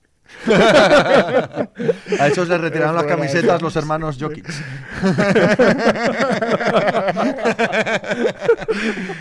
Joder, es una buena pregunta. eh, es- Yo no creo que no, no debe haber, joder, pero. Ojo. pero- Clippers Athletic. ¿Qué dice? ¿Blog? Celtics Barça, Lakers Madrid y Clippers el Athletic. ¿Pero qué encaja, dice? ¿no? Por favor, por favor, por favor. No sigáis por ahí. Os lo pido por Y, lo- favor. y los Pacers el Mérida. Eh, breaking. Que se lo digan a Garnett en Minnesota. Pues venga, que se lo digan a Garnett en Minnesota. Por favor. A Kevin. Que hay que decirle. Claro. Ah, que no le retiran la camiseta, imagino. Claro, claro, claro. Hombre, No, pero yo- esos son otros a mí factores. de verdad que, de hecho, yo miras todas las camisetas retiradas de los Lakers y, joder, no voy a decir yo que Pau no se la merezca, pero a mí, el, desde luego, el nombre que más me chirría ahí es el de Pau, porque miras todo lo que hay, ves anillos y glamour y, y jugadores absolutamente históricos a nivel... Lo que pasa que. Estoy oyendo por allá y viendo por aquí. Este, No, este se, este se cree que está en planeta hoy. No, lo que, lo, lo que pasa que, que la realidad. Como en Lakers sí y en Memphis no. Eso es lo que me No, refiero. porque la, la- la- Sí, sí. Sí, pero, pero no, sí, claro, hombre. Pero en Lakers, no, pero no, pero en. Lakers hay gente que ha ganado Dos más cosas. anillos. Pero, en Sí, pero, pero yo creo que hay un, hay un factor que influye decisivamente y es así, no es que sea que se, no es una excusa ni lo hacen por eso tal, pero la- la- toda la relación con Kobe yo creo que es fundamental en lo que significan los Lakers y hay muchas cosas allí de, de lo que fue en Los Ángeles que igual no vimos aquí como significación para la comunidad latina, por ejemplo, que es igual la mitad de la población de, de la ciudad y del estado de California. Eh, y luego los anillos. Yo, por ejemplo, creo que Michael Cooper tendría que tener la camiseta retirada. Eh, que Derek Fisher al final tiene cinco anillos. Hay jugadores ahí. pero mira, Mm, pero mira de los Byron nombres. es Scott, que de- de yo, lo he hecho y me miro Claro, todos los nombres y digo, la realidad- ahora Michael Cooper, perdona, y digo, a mí Michael Cooper no me encaja al lado de todos los demás que hay ¿Eh? ahí. Cuidado, se está jugando el macho. Pero porque los otros son muy grandes. Es que no hay. Pero es- macho, que Michael Cooper era, era la hostia. ¿eh? Sí, De pero verdad, no, pero, pero no como Chamberlain, no como Karim, no como LeBron, no como Magic, No, claro. no como Kobe, A ver, eso me refiero. La realidad es que Pero la, claro, estamos hablando de tops. Aquí influye, y fuera de bromas, que la lista de camisetas de tirada de los Lakers se parece bastante a la lista de mejores jugadores de la historia. claro, entonces, claro, es, claro. entonces llama, es, es es muy poderosa. Pero, por ejemplo, para allí, para los Lakers, para Los Ángeles, por el número de títulos, por lo que significaba, porque era el que defendía a Bird, eh, Michael Cooper es un jugador fundamental. Yo creo que Pau se hace un hueco. Y yo creo que se- yo entendería que, o sea, creo que Pau Gasol hay argumentos para defender que se retiren también los Grizzlies perfectamente, pero no me da la sensación, igual que Mark, que evidentemente ninguno gana, pero hay otro recorrido en playoffs, otra... ejemplo que si lo tiene Tony Allen debería tener la Pau. Es que no es lo mismo. Es porque que no acaba bien. no solo no acaba bien, sino en la época del Grit and Green es lo que quiere el aficionado de Memphis recordar como época gloriosa. Lo que quiere recordar como esto es lo que somos, esta es nuestra personalidad, nuestro ADN. Y Pau no entra en eso. Hmm. Entonces, hay que entender que retirar la camiseta no es súmera de números o tener más talento. No, mira, No, ¿no? es- hay, es- hay es unos sea- factores emocionales que es básicamente por lo que lo retiran. Y Tony Allen es parte de una época que en Memphis consideran absolutamente gloriosa y que les da personalidad. Y la época de Pau eh, fue una época de sinsabores y de perder en playoff 4-0 todos los años y tal, y no quieren acordarse de ella. Es así de sencillo. Para mí es que la época, los Grizzlies eran el Pedreguer y de repente son un equipo de la sí, NBA. eso es así, pero- claro, y gracias a Pau, que de repente les ponen el foco. Yo entiendo lo que dices, ¿eh? y, sé, y sé que retirar la camiseta no es, ah, pues va promediado 20 puntos y 10 rebotes, camiseta retirada. No. Pero, pero, jolín, yo es que creo que... En Memphis estoy convencido. Si sale no, con- Habría que preguntar, porque claro, hablar por otra gente no. Pero la sensación que me da viéndolos de fuera es que en Memphis consideran que ese crecimiento habría llegado con Pau o con cualquier otro. Que nadie Ya, está en la vale, NBA ok. 77 años Vale. eh, eligiendo el 3 el draft, ¿sabes? Y que aquella época fue un sinsabor continuo. De llegada a playoff y ser barridos y encima de Pau querer irse, de Pau irse a los Lakers y de casi quitar un problema de encima cuando se va Pau. Mm. Y además con ese traspaso llega Mark, que en un principio es algo casi colateral, pero acaba siendo parte esencial de quién son, etcétera. Yo lo entiendo. Yo entiendo que en Memphis no se lo estén planteando o si se lo plantean sea a futuro. Lo entiendo, aunque entienda también perfectamente que es mejor jugador que el 90% de los que han retirado la camiseta en Memphis. Sí, eso sí. Yo ni lo entiendo ni lo comparto, pero bueno. O sea, yo lo que creo es que deberían retirárselo, vamos, eh, en los dos sitios, ya que en los Lakers va, en el otro sitio yo creo que también. Pero bueno, oye, cada uno lo vemos de una, de una manera. A mí es que, insisto, que ahí me parece... Me parece que Pau es, es bueno, hasta, hasta, hasta el pico de Mark, hasta el pico de Mark, el mejor jugador que ha jugado en Memphis. Sí, sí, lo que pasa que yo creo que es que, es, que, que eso no es Yo creo que es claramente Pepe. mejor, claramente mejor que Conley o que Zach Randolph. Claro. Y claramente menos importante para la historia de Memphis que Conley y que Zach Pero es que Randolph. esos Memphis que hicieron. Es- a- a dar alegría a una afición. Ah, Pero coño, Vale. que es que de esto va. Sí, ya, ya verdad. lo sé, Pones pero- la camiseta ahí arriba porque el que Hombre, va y pero paga la cuando os he entrada dice, preguntado- coño, mira los míos. Pero cuando os he preguntado, eh, Pau, ¿por qué le retiran la camiseta en las Lakers? Me habéis hecho. Hombre, hombre, es que Claro. los Lakers tienes que tener joyería, Hombre, claro querido, que pero Memphis no tienen ninguna joya. Por lo tanto, tienen que agarrarse a su historia. Que su historia no es la de Sí, los sí, Lakers. sí. Claro. ¿Qué leéis? Que estás estás así con, con cara de asustado, digo. No, que dicen que Jamal Wilkes y Gail Goodrich no son top 100 históricos en NBA y tienen su número retirado. Hombre, para los Lakers son dos jugadores importantísimos y luego, Jamal Wilkes no es top 100. y, y, Gail- y Gail Goodrich es un jugador muy, muy, muy, muy, muy importante en su momento. eh. No sé, ¿eh? O sea, sí, yo creo que hay jugadores, no sé, es que no sé cuándo se estira hasta 100 la lista, pero... pero... Dice, dice nuestro querido Murias, no os escapéis sin hablar de Jerry West, la ha puesto tres, 30 veces, por eso ya la, ya la leo. Sin hablar de Jerry West, ese sí que es un personaje interesante. Y tanto que sí. ¿Ves? Ya está, dicho. Sí, hombre, un personaje complejísimo, complicadísimo, con una biografía Es- es- dificilísima. La sensación que deja el documental es que es una personalidad Es particular. una persona que le rodea una especie de... Por una forma de decirlo, sí. Sí, sí, sí, jolín, hombre, que te presenten, o sea, yo no sé muy bien cómo se hacen esas cosas, pero vamos, que tú saques allí a alguien en una rueda de prensa y que el propietario de la franquicia te presente como entrenador y que salgas tú y digas, no, no, el entrenador es este señor, a mí no me miréis, hombre, pues... Sí, sí, particulares. particulares. Es un personaje muy complejo, pero un jugador legendario en su momento, el logo de la NBA y luego un directivo en todos los sitios que ha estado con, con mucho éxito, pero una persona muy complicada y con muy pocos momentos de, de verdadera felicidad, por lo que él mismo ha contado en, en su vida. El único, el primer MVP de finales Ostras, ay, y el único que, que ha sido MVP de finales sin, sin ganar su equipo, en el 69. eh, preguntan si se habla del juicio de Kobe. Sí. Y se habla, Sí, se sí, habla de cómo le afecta y de cómo lo gestiona. totalmente. O sea, no, no, no están, no lo esquivan así como, "Ah", no, no, se, se, se habla. Eh, retiraréis la camiseta de Ace Smith. La retiren todos los sitios que con jugado, todos los equipos, eso es, iba a decirlo. todos, no se queda sin Sí, camiseta sí, sí, la NBA. Don Stephen, tras el fallecimiento de Kobe, ¿vosotros no hubieseis cambiado el logo de la NBA? No. No. No, no, no, no, no. Al, al- al calor de acontecimientos trágicos de este calibre, eh, para luego tomar decisiones que impactan a Sí. toda una liga, creo que se requiere sangre fría y mucha tranquilidad. ¿no? Y si mañana se muere LeBron, ¿lo volvemos Mm. a cambiar? Mira, eh, O sea- perdonad que mezcle, ¿eh? sé que no, tiene nada que ver. Russell, Karim... el- No, pero me refiero, Ya, Kobe sí, es sí, por el varios- impacto, ¿no? sí, Porque, jolín, pero- si mañana toquemos No, madera. Pero, pero que cada vez que pase algo así tan que esa impacto se cambia. Claro, no, no. Perdonad que, mezcle cosas que no tienen nada que ver, pero en este caso en concreto, cuando fallece Kini en Gijón, se cambia el Molinón a campo Enrique Castro Kini, el Molinón, casi al día siguiente. Eh, lo que yo lo que yo pienso particularmente y lo que pulso en la afición del Sporting es evidentemente nadie va a decir nada en contra nadie nadie o sea es el gran héroe faltaba más no y, y todos los parabienes pero que hay un poco ahí de grandonismo de no es necesario sí, sí. vale no no, no, ni siquiera el propio homenajeado probablemente lo hubiese querido en vida algo tan inmediato, instantáneo, Sí. gigante y que luego nadie puede echar para atrás, evidentemente, Sí, nadie sí, va a presentarse Sí, y decir, sí. no, yo quiero que eso ya vuelva a llamarse como Yo antes. estoy muy de acuerdo. ¿Sabes? Sí. Mm. Nos hemos concedido los tres, mira. Juanma, hay varias veces la pregunta, Juanma, ¿para ti qué es más importante, Magic, Kobe o Karim? Déjame que lo piense bien, Magic. Ya, está. Ya- ya lo he pensado.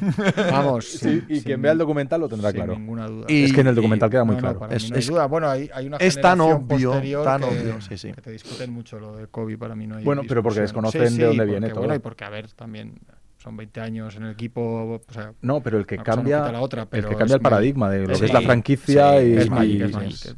Y la imagen mental, mira, antes hablábamos en Memphis de lo que quiere Memphis o quieren los aficionados de los Grizzlies, Sí, lo que sea sí, la sí. imagen del equipo, la imagen de los Lakers es Magic. Lo que quieres que sea Magic, lo que indica Magic, ¿no? Es, es casi más un concepto abstracto que una persona. Y, y eso no lo tiene nadie más. De hecho, fuera de la pista, probablemente la personalidad de Shaquille se parezca más a los Lakers que la de Kobe.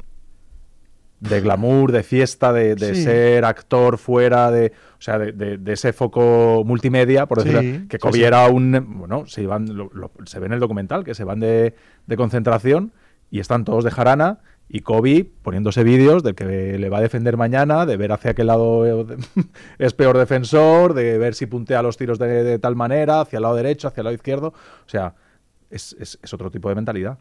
Dice Murias, no aparece entre los productores ningún Bass, es una serie que viene de la franquicia de la NBA o de dónde. Sí, hombre, viene de, de Sí, Jenny yo, Bass. creo que, yo creo que Jenny y Linda Sí. Rambi se aparecen en los créditos. Sí, pero yo también lo de creo. memoria como Sí, sí, sí. productores. sí. Eh, dice Rigid, como narices tenéis una televisión de 50 pulgadas detrás y a duras penas os entra la palabra Legacy porque hemos puesto Legacy en 55 pulgadas.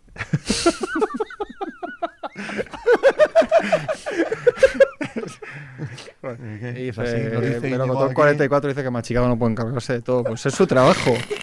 Si no puede. Pues no sé si es su trabajo, pero ahí está el tío sentado disfrutando, sí, del, sí, espectáculo, joder. disfrutando del espectáculo. Si no puede, pues igual tiene que haber otra persona que lo haga. Que pueda. Brincas, si LeBron no gana otro anillo con Lakers, ¿le retiraríais la camiseta? Esto hay a veces un cierto debate que yo voy a resolver muy rápido. También, hoy, es- hoy estás. eh, te, te salen las es que llevo muy muchas horas aquí, ya hemos, hemos No, dicho que ya es la has hora pensado- de Sobre ser estos temas has pensado ¿no? mucho. Las cosas No, como son. pero los Lakers le van a retirar la camiseta a LeBron James. no voy a entrar en. O sea, que hay mu- en- he escuchado muchos argumentos para que no, no sé qué. Los Lakers le van a retirar la camiseta a LeBron James. Es Pues que no puede ser de otra manera. Pero sí, pero No puede ser ¿hay dudas manera. de eso? No, Sí, no, pero hay mucho, bueno, ya sabes que siempre en los debates de LeBron hay un estamos hablando- cierto gente que haga lo que haga, le quitan, pero se lo van a retirar, ha ganado un anillo allí, es uno de los mejores jugadores de la historia de juego allí, ha revitalizado a los Lakers en un momento Claro, en el que ¿de dónde estaban, no sé qué, de dónde viene, ha batido el récord de máximo anotador con esa camiseta, hecho bla, Claro, bla, bla, es- Vamos, se la van a si es que retirar. no hay ni la retirar. hombre. Y además tú no tienes, tú no tienes eh, a LeBron James en tu franquicia para no hacerle todos los honores. ¿Sabes? Es- tú, tú has, has sido parte de tu franquicia. sí, ¿Cómo sí. vas a No, no, no, no, excluirla de la parte de la historia va- de LeBron James, tío? Es- no, entra en cabeza humana, ¿no? Es machicado el bas de As. Que- Lo que pasa que no- sí, pero no, pero no. Dice que se va, que carcajada. Pero no sabemos Nada, cuál. Hasta luego. Sí, pero hasta a ver, luego, la- venga, lo que no vamos a decir es cuál, como hay muchos en la familia. on, come on. Enrique Pedro, muy buenas tardes. No os he podido ver desde el principio, pero lo vais a colgar en podcast. Así es, Malquino. ¿Esto? ¿Para podcast? Sí, Sí, ¿no? sí, va todo, Sí, es todo. Aquí Sí, va sí, todo. sí, ahora. Ah, bueno, se ha pirado. Ahora se ha enfadado como tenía que estar. y. En principio sí, parecía que sí. Eh, Marquino, ¿retirarán los Lakers la camiseta de Austin Reeves? A esto también has dado muchas pensadas. No lo sabemos ahora mismo. Es que, ¿y, No si, y si ahora se ganan seis anillos seguidos? Es que la gente habla por hablar. La gente... Yo no tengo una bola de cristal. Don Stephen, sois los mejores, mi Big Three preferido. ¿Somos mejores que, que Chamberlain, Magic y Karim? No, Habla por ti. Eh, de ninguna de las maneras. ¿Pero qué número le retirarían a LeBron? ¿El 23, el 6 o ambos? Ya, eso no lo sé. Pues los dos. Y si escoge otro, otro también. Los dos no sé porque los dos se los retiraron a Kobe. Sí, Claro, y, pero- y por la parte externa de los de Kobe, pues los dos de LeBron. ¿No? Mm, Eso no lo sé.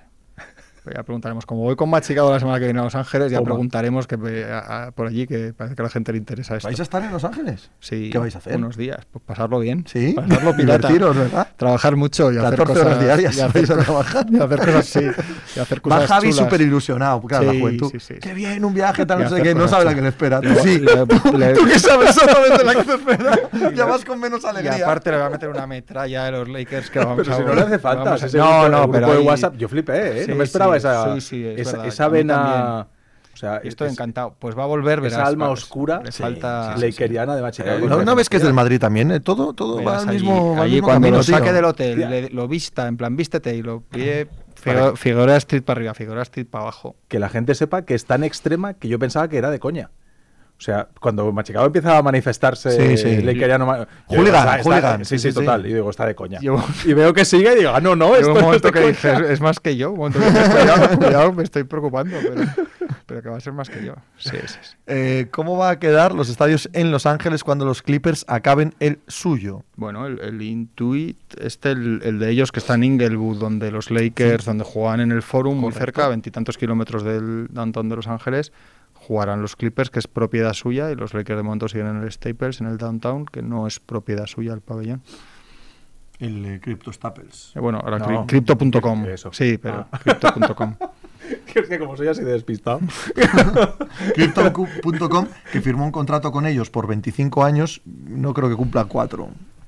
No creo que vaya a durar mucho. Esos 25 No, millones esas- al sí, año, sí, tal. esas- Eso no por va. todo lo que sabemos de este negocio. Sí, Sí, no. eso no. No va, a, no va a llamarse así el este estadio sector, sí. eh, de aquí a, a mucho tiempo, vaya.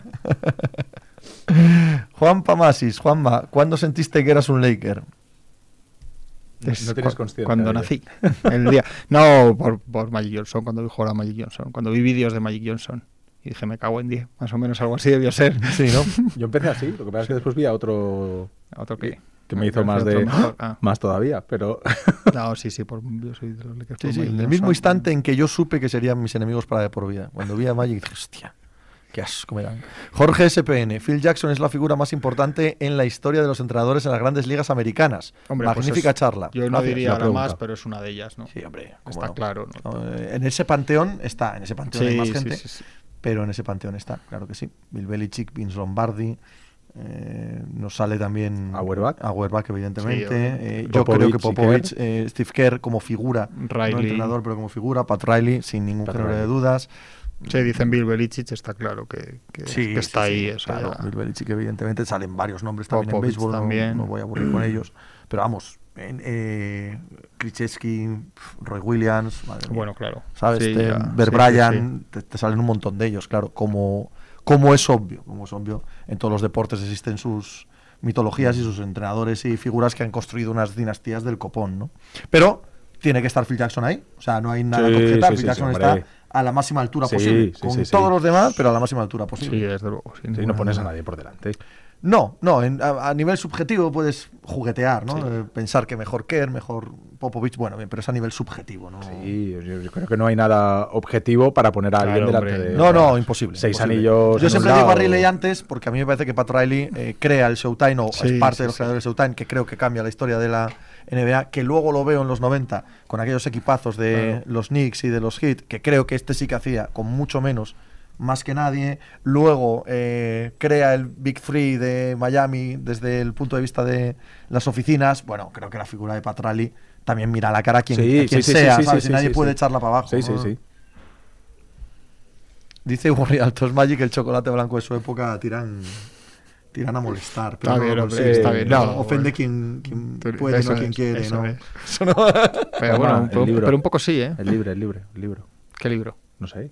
Dicen ahí. ¿Qué recom- ¿Algún libro de los Lakers? No, que que tú, que, que ¿cuándo vas a escribir un libro? Ah, Uh, no, no, no, no. si me no, paso todo no, el día aquí no, sentado no, con este. No, no. Me paso el día aquí sentado con Pepe. ¿Qué, qué libro quieres que escriba? No, pensé que ibas por otro lado. Que podrías. mm, Si, si dijeses en serio lo que piensas de este tema. Habría mucha gente que se iba a enfadar. Entonces no, no es necesario. me puedo hacer O sea, una disertación, sí, acabo- sí, acabo no, fuera de- Yo, yo me la conozco Fuera de- y es mejor que no. Di- digamos, ahora mismo no está en mis planes, pero supongo que a quien lo dice se lo agradezco porque interpreto que quiere decir que, que, que le gustaría que lo hiciera o si es eso, se lo agradezco mucho. ¿Qué franquicia os la suda más? Sed honestos. Yo creo que los Washington Wizards. Yo no. Para mí, Charlotte. Charlotte Hornets. Sí. Sí, puede ser. Lo que pasa es que yo, Charlotte, tengo, tengo el recuerdo. tengo el recuerdo de Alonso Morning y de Larry Johnson y tal. Y como que me significa algo, tío. Pero Washington no Pues le yo- encuentro nada. pues- Nunca. En toda la historia. yo, he tenido, yo he tenido una época, no hace mucho, cuando Andre Blake y McGee y todos estos. Tú fíjate de lo que estás hablando, que tío. sí, que sí, que sí, que sí, que sí, que sí. Pero. Esto es como cuando vino Noguera a hablar de golf, que es de, que es de los Knicks, y dice que, que en toda su vida el mejor equipo de los Knicks que ha visto es el de Jeremy Lin. el pobre hombre. Pero ser de Eh, los Knicks es normal. O sea, si Sí, vas a, Nueva- sí, si vas a Estados Unidos, si vas a la. es y una lo que marca ves, global. claro. y- yo, es que yo creo que diría los Wizards también, ¿eh? Washington Wizards es un equipo... Pero yo es que a los Wizards no les tengo manía y a los Hornets un poco sí. Pero de hecho, eh, la pregunta. y Larry Johnson.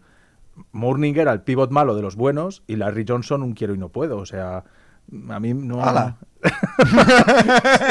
Sentenciados. Es verdad, es Ni en la verdad. época de Baron Davis te, te dijo Ah, nada, ni nada. no, bueno, que va, que va, que va. Sí, no, no, no los voy a defender, ¿eh? simplemente es pareados con Washington. sí, Creo sí. que Washington es peor, Sí, pero, sí, sí, sí. pero no, no los voy a defender. Son las dos probablemente peores. Ostras, te pones a pensar Es que no- no- no- no hay todas las demás han nivel. tenido en algún momento un mínimo, ¿no? Sí, de- es que dice, no, interés. da pena tener manía a los Wizards, es que eso estamos diciendo, que no se le tiene No, no, no, no, manía, ninguna. Sin diferencia. Manía ninguna, claro. es, equipo sí, sí. de, Indiana. de No, pero Indiana hemos visto Sí, hombre. Sí, no, no, no, claro. Pero con No, es que el equipo, y- el equipo de ellos que gana, el de Wes Ansel y Hayes y tal, de Sí. Washington es en los 70, entonces, Sí, no, y no, ya está. Bueno, es que yo he dicho los Wizards aposta. Los Bulls quizá fuera otra cosa.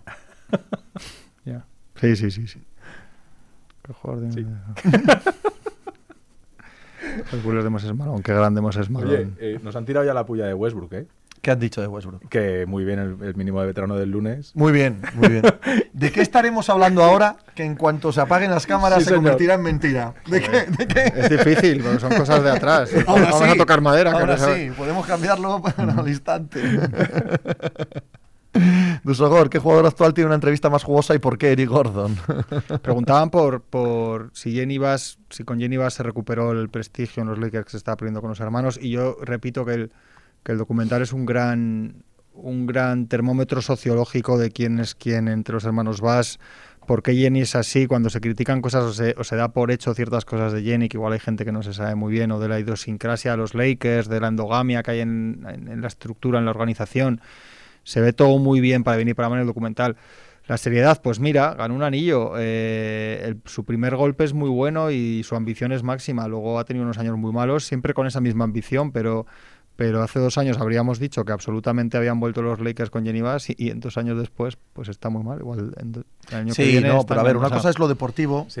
y otra el no, el no ser una comparsa. Sí, pero bueno, ya si llega y dice esto que hasta aquí se ha acabado y LeBron James y Anthony Davis y si te refieres Claro. a eso. Sí, Es sí, que se pasan sentido años sí. eligiendo el 2 del draft, tú. Sí, o sea, sí, eso, no, eso es intolerable sí, sí. para los Lakers, intolerable para el Dr. Bass, es intolerable para la historia de esta pero, franquicia. Pero tío. ya está un poco atada de pies y manos, porque es el hermano el que está ahí Sí, año tras año y dice, ¿qué hago? ¿Qué hago? Bueno, de eso hablábamos. Claro, Sí, sí, sí, sí. sí. O sea, Sí, preguntan, ¿crees que vendrá la franquicia en algún momento? Pues ah, cuando van muy mal dadas hay cierta run run entre cierta parte de la afición en Los Ángeles, pero tú ves el documental y la sensación que tienes es nunca la- nunca van a vender la franquicia porque es la sangre de esa familia. Ahora puede suceder, claro. Bueno, ese pero- tipo de cosas Claro, claro, por eso. Valen con las generaciones. Claro, y al final hay una mayor de eso y de siguiente dinero y de tal. sabes. Pero ahora mismo en el, lo que te da- lo que te sale es que no, pero bueno.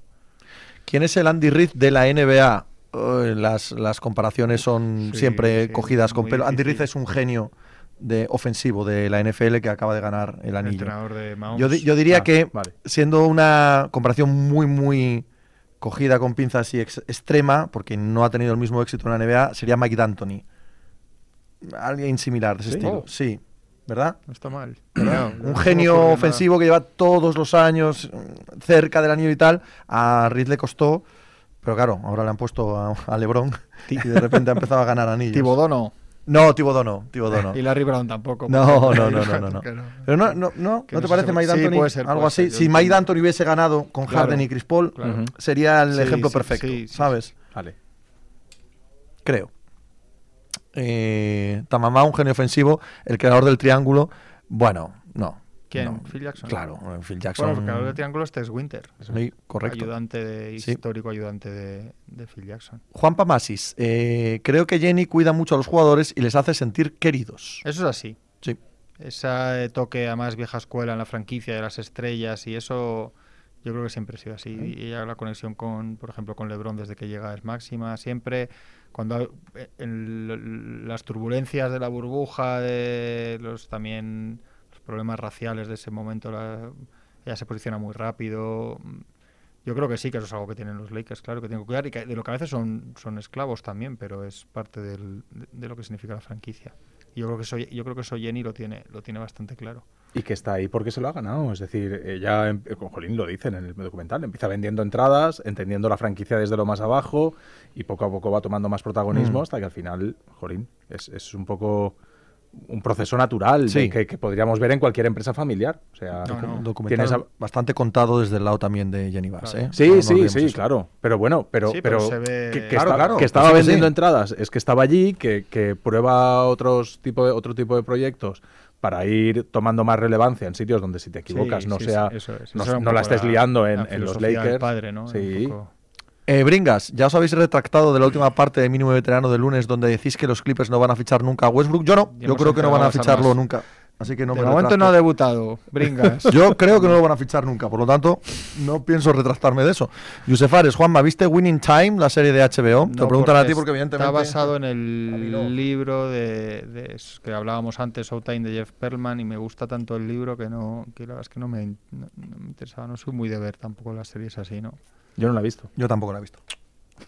Sí sé que, sí Y sé que ahora por lo que sé, por lo que sé, por lo que se comenta de ella, y dado que sí que he visto este documental, este documental trata el asunto desde un punto de vista completamente diferente. No quiero decir que naciendo como oposición a la serie, porque no, porque esto probablemente nacen en paralelo y antes una que otra, en fin, que no, Mm. no sale como respuesta. Pero sí, sí que hay un punto de esta es la historia de verdad, lo, aquel- lo de aquello es ficción. Esto sin ver la serie y solo por lo que he ido leyendo Sí, lo que se ha dicho. lo que es de la serie, ¿vale? Sí, la gente eh, Mira, Tony, tienes que llevar a Juanma y Pepe a Planeta a comentar algún partido. Ah, Claro, sí, ¿verdad? ya- ya no Denia- hay- a- algún partido, Se lo decimos algún mucho. partido. Denia comer un arroz. No Pero- quiere. Hay que decirlo. Más Esto que es- estoy peleando yo eso y no lo No consigo. pinchéis porque esto es un tema delicado. ¿No veis las caras? Nos hemos no, bajado el vocal- caché, hemos hecho, hemos hecho ofertas irrechazables. A mí, a mí el otro día me dijo, eh, comentar un partido, por la noche, tío. Claro, es que estos señores... Por la- no sé, este chaval. Gracias por lo de chaval. Fran Ruiz, tras escuchar el Pepe Diario de ayer de Pepe y Tony, Juanma, ¿cuál es para ti el mejor fichaje del mercado de no, lo que nos ha escuchado a nosotros. Y no nos interesa nada a ver lo que dice Juanma. ¿Qué habrán dicho esto?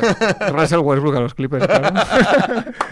No, no lo sé. Es muy- lo de los buyouts luego es mucho nombre y tal. Yo, yo diría Kevin Love. Dijimos. Terrence Ross nosotros, Ah, ¿no? bueno, pues. Me parece. Aún queda alguno por ahí, ¿eh? Aún haber No te acuerdas, un- ¿verdad? Yo creo que dijimos Terrence Ross. Es que he leído una pregunta, he perdido lo que estabas leyendo y estoy intentando reengancharme. ahí, Queda, queda Will Barton, alguno por ahí. Sí. a- Will a Barton, sí. colocarse, a ver qué pasa.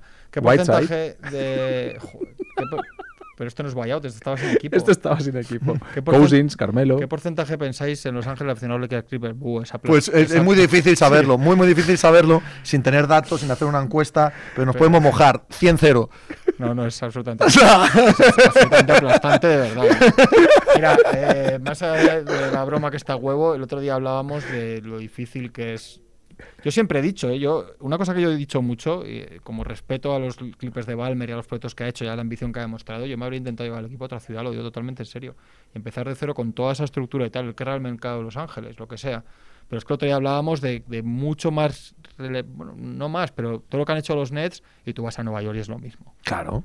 Y tienen más historia, han jugado finales, vienen de la ABA, eso, o sea, los Nets son otra cosa, no, no más historia más larga, pero menos negra y maldita y... Y incluso hay barrios Y- adyacentes a Manhattan que Claro. podrían tenerlos como emblema de no somos de Manhattan y tal, pero es que ni así. pero o sea, son los ejemplo- Knicks al o sea, 90%. la realidad es que durante años que los Lakers han sido una broma y los Clippers fueron muy buenos aspirantes al anillo, incluso si no hubieran Mm. existido los Warriors, puede que estuviéramos hablando de un equipo que por lo menos alguna final habrían jugado. Y durante años que los Knicks largamente han sido un- una chirigota, no ves un proceso de recuperación en las ciudades de, de que digas, mira cómo les recortan, es muy difícil. Dicen a San Diego, a cualquier, a ya estuve en San Diego, En pero a San cualquier lado así, con la recolocación, yo supongo que eso no está sobre la mesa, pero yo lo haría, yo creo que con esa No, no, no, ambición no, y esa... está- Eh, eh, de- yo creo que económicamente no les va mal. Mientras no te No, vaya mal claro, económicamente, tú no te mueves, tú no te meneas, ¿vale? Y no se habla ahora mismo de recolocaciones en la NBA, al menos en principio, sino en todo caso de expansión. Expansión de dos equipos que todos sabemos que los favoritos son Las Vegas y Seattle. Hombre, ya lo dijo Woj, lo dijo, lo dijo hace Sí, un par sí. de años, así con la- esa naturalidad que lo hemos absorbido todos, que no hay nada oficial, pero todos tenemos clarísimo. Pepe Diario un lustro es- diciéndolo, Sí, Pepe Diario sí, que no se equivoca jamás, jamás. Juan Pamasis, Juanma, dile algo a Paul George, llámale. Eh, dice que es más relevante ganar con Clippers que con los Lakers. Toma, para que vuelvas. vamos a ver. Vaya zasca te ha dado. Le pegamos manos George. libres. Yo lo leí, a mí es que me parece muy bien. No, Si él lo piensa, pues estupendo que le voy a decir. Pues igual si yo digo lo contrario, pues, pues que no me lleve la contraria. Hombre, pues estupendo, es que Amels juega allí, coño, para él lo será.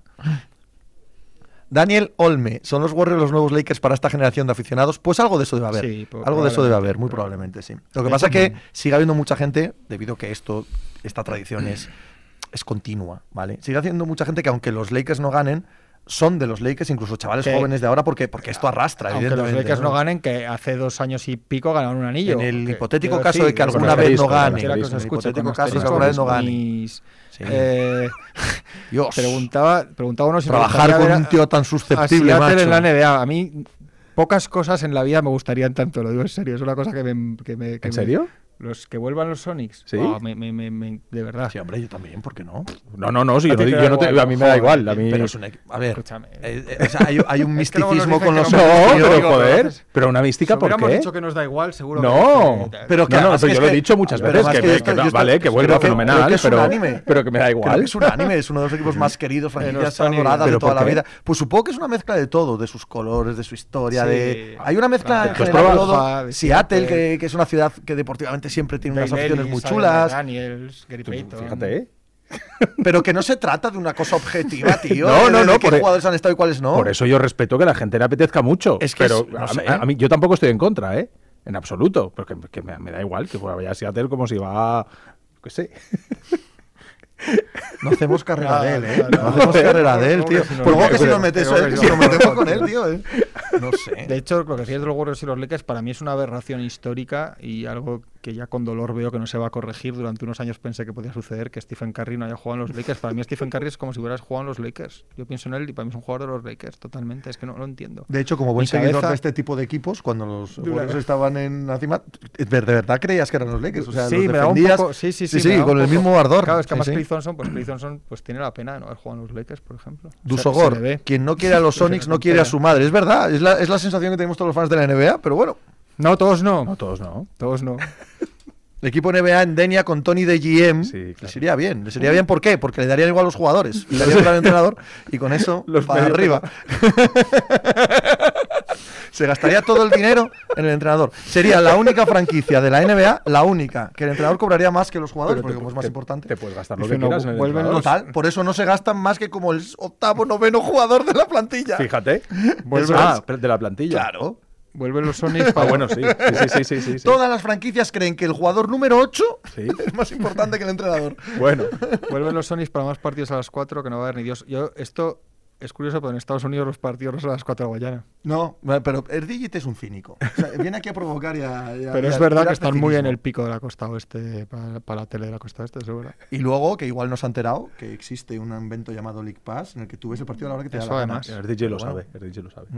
Jorge, seguro que no tendría ningún jugador gordo. no, la gordofobia de, de Denia, esa es muy conocida. Pues hay pocos. Hace unas cosas mías, Otoni hace mucho que no se mete con el físico en algún jugador. Te estás fallando ahí tu propia marca. Que- Acá en Latinoamérica tenemos ese problema y es una bendición. Yo me, me- cuando estoy allí es maravilloso cuando estás en las ciudades de los partidos y vas a la, estás tan acostumbrado a verlos por la noche cuando vas a ir a las 5 de la tarde al solete al pabellón, es un gusto. Cuando fui la última vez a Nueva York con mi familia, íbamos yo y mi hijo en plan, hostia, vamos a ver partidos de la NBA y de otros deportes, pero sobre todo NBA, a buena hora. Una Sí. hora cojonuda y tal.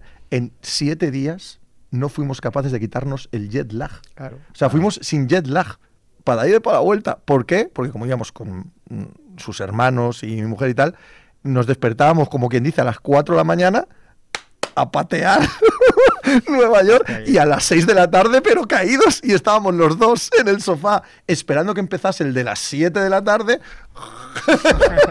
completamente groguis todos los Al días. final no hay manera. Lutelo, Pepe, demagogo. Uh, en la NFL también cobran como el octavo o décimo jugador. Claro, ya lo sé. Gracias por la información que ya tenía. no es verdad, de todas maneras. Suelen cobrar, por ejemplo, Son Peyton cobra 20 millones ahora en los Denver Broncos y en los Denver Broncos te va a haber dos jugadores que cobran 20 millones. Pero bueno, no pasa nada. ¿Blake Griffin Prime o Son, Son Ken Prime? Eh, Sean Kemp.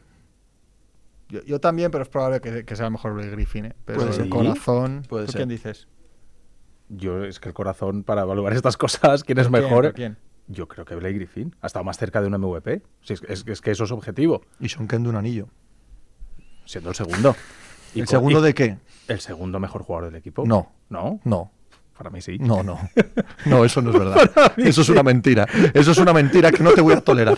Para mí sí. Para mí el bueno. ¿Cómo sobrevaloras a los bases, tío? Uno tras otro. Eh,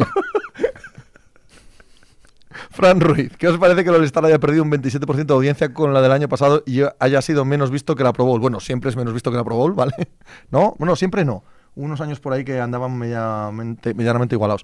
Pero he visto otras... eh, Claro, la ah, NBA s- recurre a otras métricas. Eso es, he visto métricas de redes redes. sociales que son acojonantes. Acojonantes. Y mientras esas sigan así, pues no, no va a haber cambio. Me decía hoy eh, Javier Rodríguez de, de Café de Rick, eh, una gente a la que no hay que seguir, porque están taraos con los Boston Celtics y son ligeramente subjetivos. Eh, vamos a dejarlo ahí. Eh, en general, los seguidores de los Celtics en España ¿En España?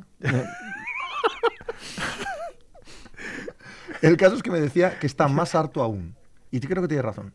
De los que hablan de que qué mal está el All-Star, de que qué mal está el All-Star. O sea, él, Sí. él ya sabe que está fatal el All-Star, pero está pues, mucho más cansado de lo Sí, que nos sí, pasamos luego de la alrededor, semana sí, que sí. qué mal está el All-Star. Ya, ya lo sabemos. Sí, sí, sí, sí.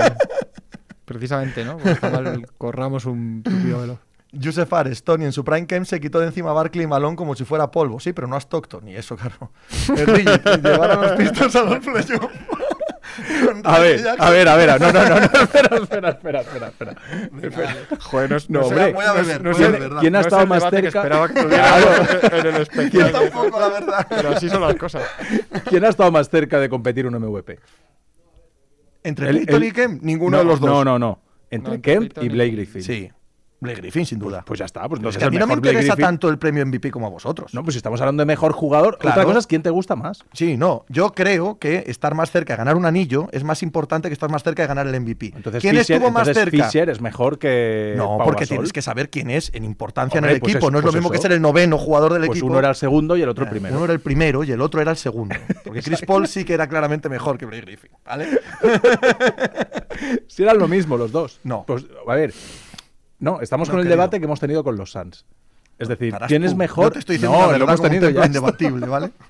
es decir, Déjame beber. en, en ese, sí, sí, bebe, y déjame hablar. Aprovecho. Venga. Eh, ¿quién esa temporada en que tú dices que Chris Paul era mejor que Blake Griffin, Sí. ¿quién estuvo más cerca del MVP? ¿Qué más me da quien vote el. MVP, tío? O sea, de Joder. verdad, es que no me, no me resulta tan relevante. No me resulta tan relevante el premio MVP. Me gustan más las victorias que el premio Bueno, pero MVP. ganaron los mismos, Chris sí, Paul esos dos ganaron los mismos. Pero yo vi aquellos partidos y yo, particularmente, opino que Chris Paul era bastante más importante que Blake Griffin para aquel equipo. Como pero bastante más. Pero Sí. tú puedes decir que el MVP o que tú quieres creer que Blake Griffin, perfecto. Si quitas a Chris Paul, aquel señor se queda a años luz del MVP. En mi te, voy a, opinión. te, te ¿vale? voy a, te voy a pasar Cuéntame. el isolation que hice del lunes, con, las, con el récord de asistencias de Chris Paul el lunes pasado. Pásamelo, por favor. Ardo un deseo. ¿A que sí? Sí. Hombre, machicado, has No vuelto. Huele sangre el tío y aparece de nuevo. Viene a, viene a acabar con esto. Hugo Real te ha preguntado esto 43 veces. No sé si es una broma o hay que responderlo. Voy a leerlo para que por lo menos deje de ponerlo, ¿vale? ¿Harán capítulos nuevos con los 20 partidos que quedan de Lebron? No sé. Bien. ¿Capítulos nuevos de qué? ¿De Legacy o de mínimo de veterano? De Legacy.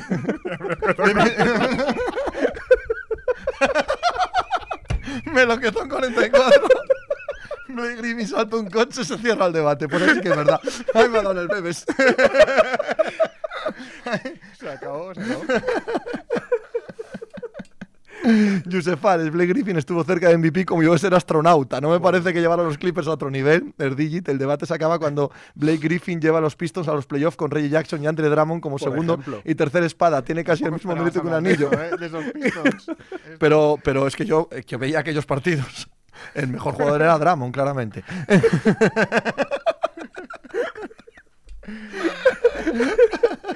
Sí, mira. ¿Cuánto queda? Pregunta- A ver, que esto espera. está cogiendo. Espera, a ver, espera, a ver. 33 minutos. Que así, mira, que, así que, Mira. Más documental. volve- Get, get your shit Volvemos together, al documental. Que nos preguntan si se habla de, de Magic marcando su limpio del traspaso. Sí, hombre, el- la petición de, se habla en el documental de la petición de traspaso de Magic cuando se cargan a, a Westhead y llega Pat Riley, eso es fundamental. Y como él, él juega con eso ante la prensa como presiona, y se habla de, de las peticiones de traspaso también de Kobe Bryant después en, en sus crisis post, post Shaquille. Qué maravilla esta vuelta a un topic de Juan Marrubio, qué profesional. Bringas, opinión de que Brony esté proyectado top 10 del draft del 24. Sigamos con, con asuntos serios. Hoy he oído en un podcast decir que, lo han dicho. que es bueno. Que es bueno el chaval. O sea, que no es solamente. Ha sido machicado. En esta ocasión ha sido machicado. No hemos sido nosotros. No hay manera, ¿eh? Pero ha sido el productor. Ha sido el productor. O sea, ha entrado en la sala para hacernos reír. Sigue, sigue. No, perdona. eso, Sí, que no es sí, sí. solamente que es el hijo de quien es, sino que el chaval es bueno y que, y que está proyectado que Yo, igual yo se diré una arriba. cosa, sin haber visto un solo minuto a, a. Brony, eh, por lo que sea. El draft del 2023, en febrero, el de este año, en febrero, es medio mentira. ¿Vale? Es medio mentira. La mitad de los jugadores cambian y tal. El de 2024 no existe. O sea, todo lo que se hable, a no sé que aparezca un buen Banjama o algo así, que evidentemente Sí. lo tumba, todo lo demás. El 24 hay otro francés también que parece que el chaval ¿Sí? sabe- sí. ¿Qué cantidad de ellos van a seguir perdiendo con España, eh, ¿no? En finales de europeos. En. Breaking Cheese dice, he oído rumores de que es bueno, bien, alegrándonos. Hugo Rialta es mejor que Blake Griffin. De Tandero, fuente, su padre. La gente se lo está tomando un poco a broma, como si fueran machicado, ¿eh? Se lo están tomando igual, igual que machicado. Eh, Erdigit lo decía por lo de que estaba lejos del MVP, quedó tercero detrás de Kevin eh, Durant y LeBron James, imagino. ¿Eso quién, Blake Griffin? Sí, supongo que será el año de Blake Griffin. Hombre, no recuerdo exactamente, pero quedar detrás de Kevin Durant y LeBron James muy cerca no debió quedar, ¿no? Bringas. Esta noche Warriors Lakers, ¿quién está más cerca de cortarse las venas? Pero no es esta noche, es mañana, ¿no? Es mañana, ¿no? Yo creo que vuelve. Exacto. Sí, sí, hoy no hay Es partidos. mañana. No, es hoy- mañana. eh, esta semana, y lo hemos visto antes, los domingos que se, Uh, que se vecinan, sí, sí. este domingo y el que viene. Sí, sí, sí, sí. pendientes horario- de, del calendario, de- porque a las 7 hay partido bueno y a las 9 y media también. Bueno, nos vienen- contabas antes, yo no lo sabía, nos contabas antes que este domingo debuta Durán. A las 7 se prevé que debute Durán en Suns contra Milwaukee. Milwaukee, wow.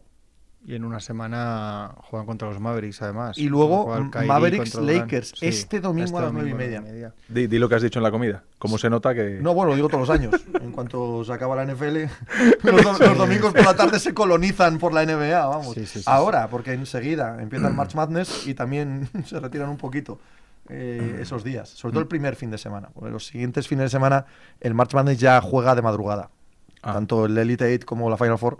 Final Four, de hecho, no es domingo, Mira, no- es nos- sábado y lunes. Nos dicen, no recuerdo ningún jugador, ningún hijo de jugador super top que ha triunfado en la NBA. Hombre, Clay Thompson. Claro, eso es. Lo que pasa es que, claro, el padre no es Claro, pero No bueno, leyenda, pero, es un, pero es un número uno del draft. Sí, sí, sea, sí, por decir, supuesto. Campeón Y- con y los de hecho, Lakers, sale, importante, sí, pero sale en el documental mucho. de hecho es mejor, es claro, depende de qué tentamos por super top. O sea, que hablamos del nivel LeBron, etcétera. De, no, claro. Eso sí que no hay ninguno. No hay ningún otro hijo. A ver, hay, hay que. Evidentemente no estamos hablando de nivel estelar, ¿no?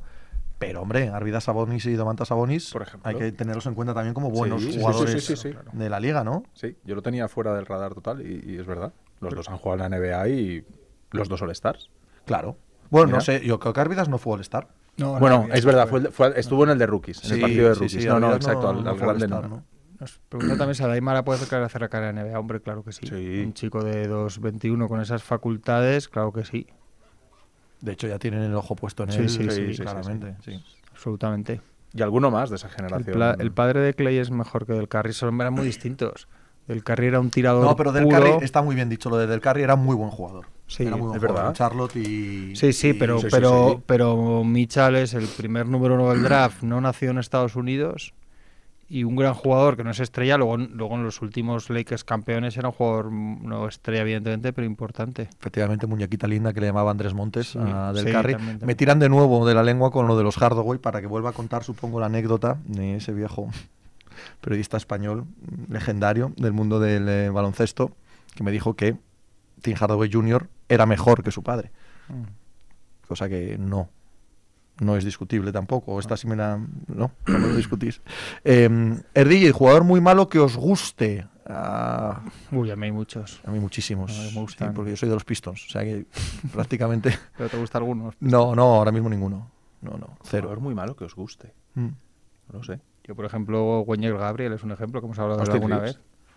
¿A ti te gusta mucho Austin No, Reeves? Claro, no, No, tendría que ni- buscar. ni es muy malo tampoco. Jugador muy malo, Ni no es muy malo, no, no, era malo. broma.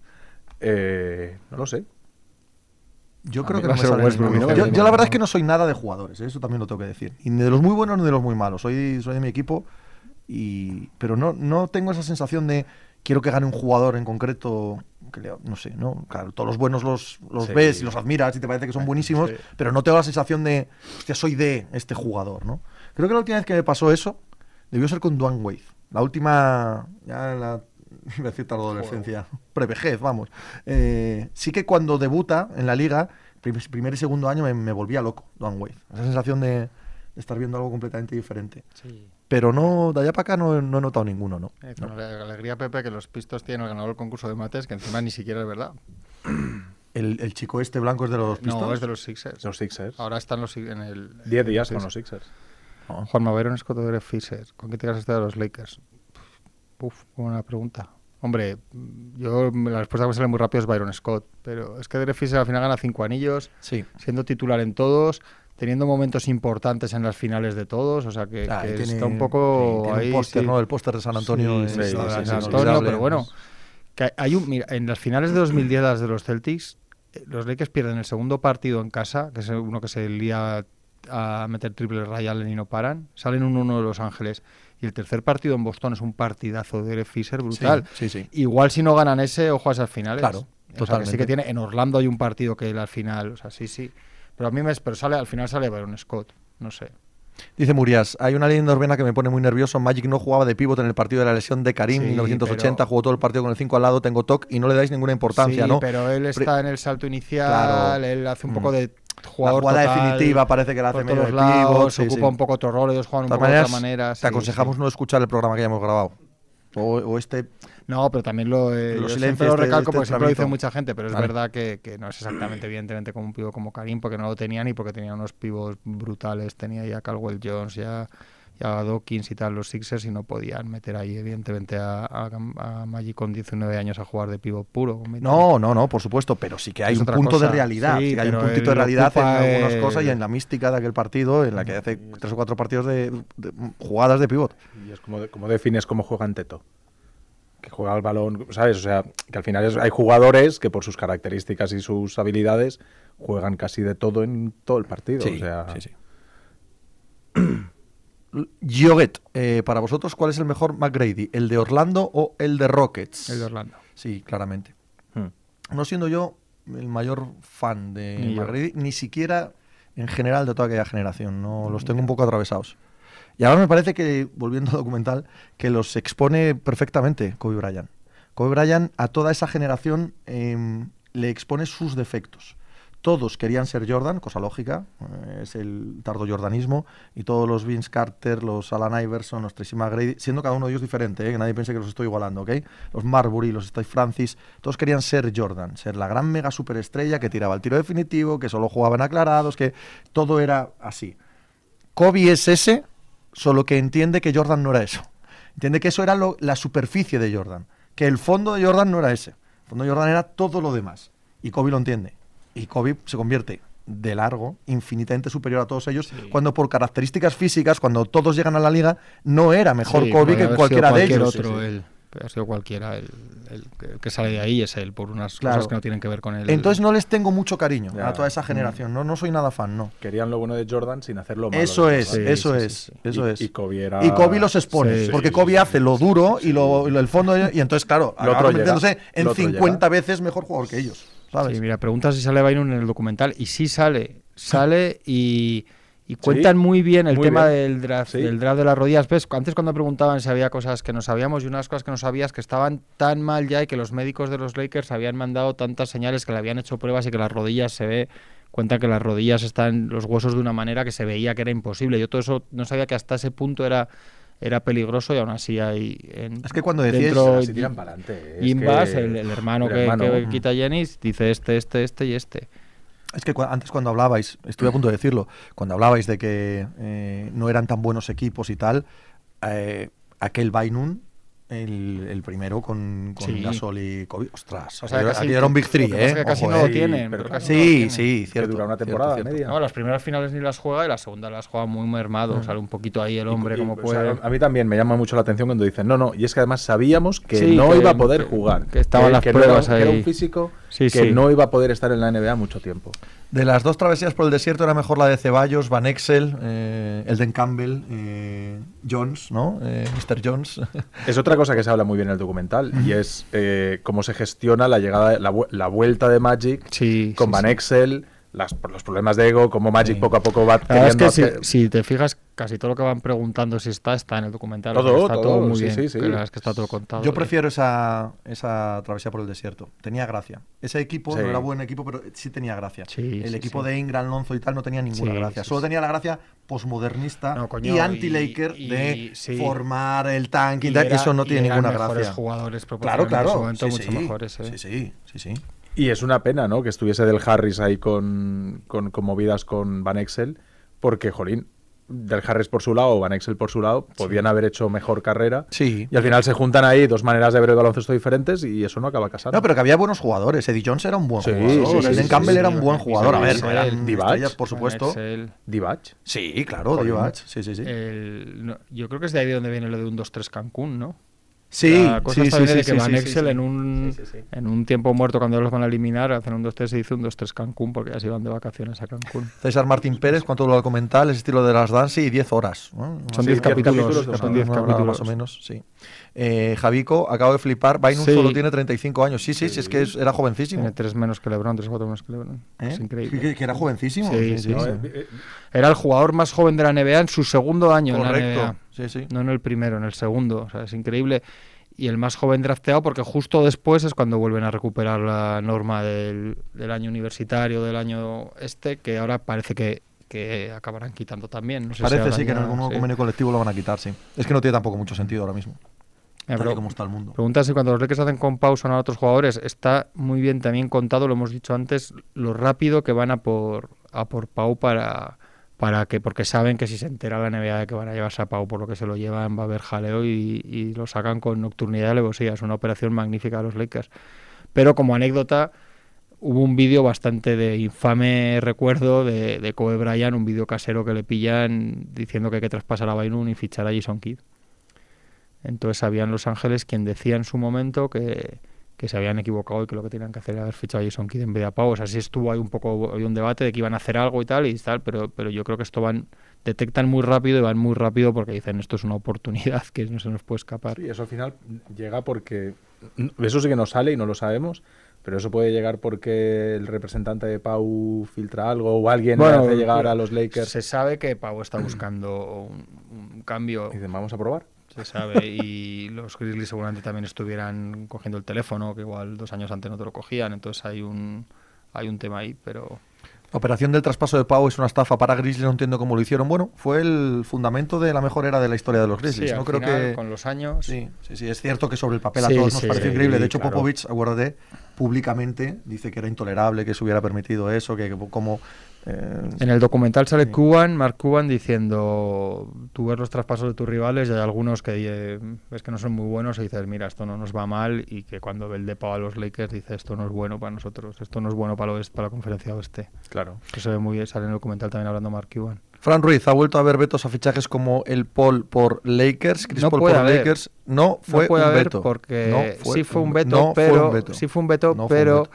Pero pero lo hace eh, hay una excepcionalidad que no que lo hace irrepetible, por lo menos si no se da otra vez ese caso, que es que los los Pelicans, entonces Hornets están en un cambio de de propiedad y, y Stern ejerce prácticamente de, de propietario Sí, en funciones la NBA Ya, pero, pero en teoría tienes un general manager para que haga eso. Sí, en todas las franquicias el propietario tiene la última palabra de pero los traspasos. y luego ahí, y- y ahí lo vetan No lo vetan, simplemente buscan otro traspaso mejor, que yo creo que era mejor, el que mejor acabaron para de los conseguir. de los Lakers No, creo que para los Hornets. Creo que el traspaso que consiguen con los Hornets acaba siendo mejor que el de, que el de Pau. Pero bueno, eso es mi opinión. Va. Entonces yo no creo ¿Cuál- que sea un veto. ¿Cuál era ese traspaso? que Pues no- yo no recuerdo ahora mismo. Bueno, Ah. el, que, el que acaba. Sí, el que acaba con los El de Clippers. El, de Eri- el que hacen es el de los Clippers, Sí. es Eri Gordon. Claro, no sé si va en acaba en Ah, vale, vale, vale, sí, sí, sí. Eri Vale. Gordon seguro. Mm. Y en Vale, Bamute vale. y no sé qué más, hay unas cuantas Sí, sí, cosas sí. más, yo Vale. creo, no, no recuerdo.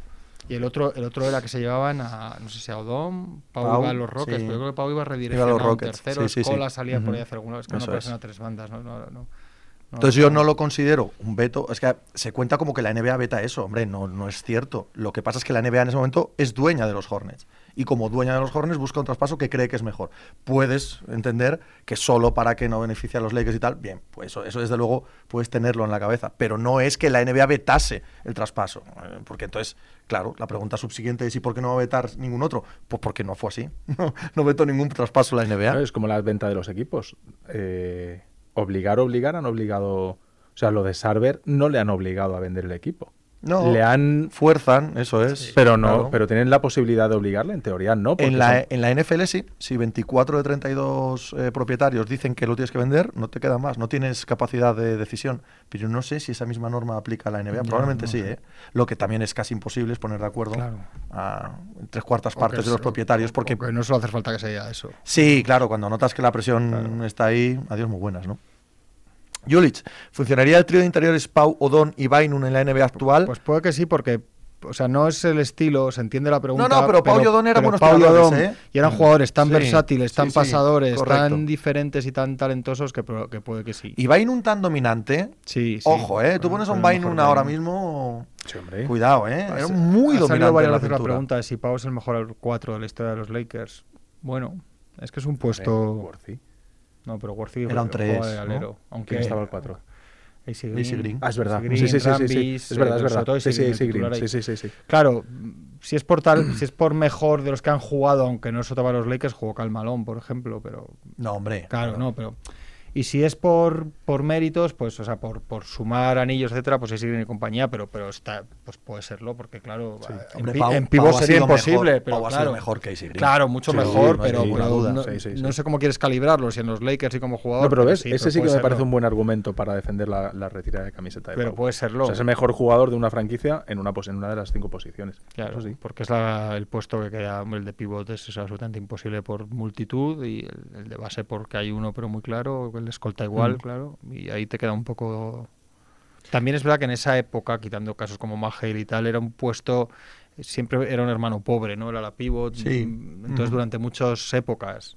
Básicamente era el, el que se encargaba Claro, de. el trabajo sucio, trabajo para sucio al lado el, de para el pivot otros. bueno, Sí, era sí. la época de los pivots, ¿no? Entonces, hasta que llegan, más allá de casos como McHale y compañía, o vamos, y poco más, hasta que llegan ya la generación de la época de los Duncan, Garnett, Nowitzki y compañía, antes Barkley, Malone, pero, pero de ahí para atrás el 4 era un, un obrero currito que se pegaba, defendía, cogía rebotes y en ataque que, que casi ni la, ni la, ni la olían. Básicamente en casi todos los equipos, ¿eh? Sí, Quizás sí, sí, esto- es que era la forma de jugar, es que era por cómo se Era jugaba. la forma de jugar, sí. Dani eh, o Daniel Cestafe, ¿merecería Paula retirada de camiseta si no fuese por su relación con Kobe y familia Bryan? Hemos tenido el debate de eso. Sí, hace un yo creo que es un factor clave, pero Sí. no como algo malo, sino como algo bueno, porque es un factor. No, malo es un no. fa- claro. Es un factor que puede sí. decir, se lo retiran, pues no, pero es que forma parte de quién es Pau Gasol para Ah. los Lakers y de, y de esa narrativa. Y, oye, hay, hay una cosa mu- muy potente que se pasa por el top. Kobe Bryant dice todas las veces que hay que decir y más, yo no gano esos anillos si no es por Pau Gasol. Claro. No, está. como que hay un MVP de unas finales Puede que yo no- hay un debate. dudoso, Puede, sí, que yo no me vaya de que no hubiera sido en los Lakers si no se hace el fichaje de Pau Gasol, no sabemos qué habría pasado. Eh, puede, Claro. puede que, que se habría retirado con la, con la cosa de no haber ganado sin Shaquille O'Neal y fíjate cómo cambiaría la narrativa de Pau de Kobe sin esos dos anillos. Sí, sí. O sea, que, que- y eso es clave porque también esto es otra cosa que nos que hablando de esto nos dijo Anthony de Mil hace poco, él decía, la gente tiende, a- esta cosa siempre tiende a decir, bueno, si no hubiera llegado Pau hubiera llegado otro, bueno o no. O No, no, no, sabemos sí. ni quién, ni cómo habría encajado. Sí, ni- claro. O sea, Sí, sí, sí. este es el que llegó y el que jugó tres finales seguidas con él. Y que hablando de gente que encaja bien con otra, Pau como jugador siempre ha tenido un perfil para encajar con quien sea y de sacrificarse por Sí, el bien del equipo. inteligencia, no solo y como cuando te ha tenido que ser el 1 Sí, es el sí, 1, si tiene que ser el 2 es el 2, y si ese día tiene que ser el 8, es el 8 y sabes que es un jugador que no te va a generar ningún tipo de problema. Eso, eso sí. Julich, Anthony Davis Prime o Pau Prime. Creo que es una pregunta un poco tramposa, porque el Anthony Davis Prime es muy escaso y el Pau Prime es casi toda su carrera. claro. Entonces es una, es una pregunta un poquito tramposa, ¿vale? Porque es fácil decir que el Anthony Davis Prime es mejor, pero claro, a mí me Pero parece que quizá Pau, no- Pau es bastante mejor jugador. Pero quizá no por demasiado, ¿eh?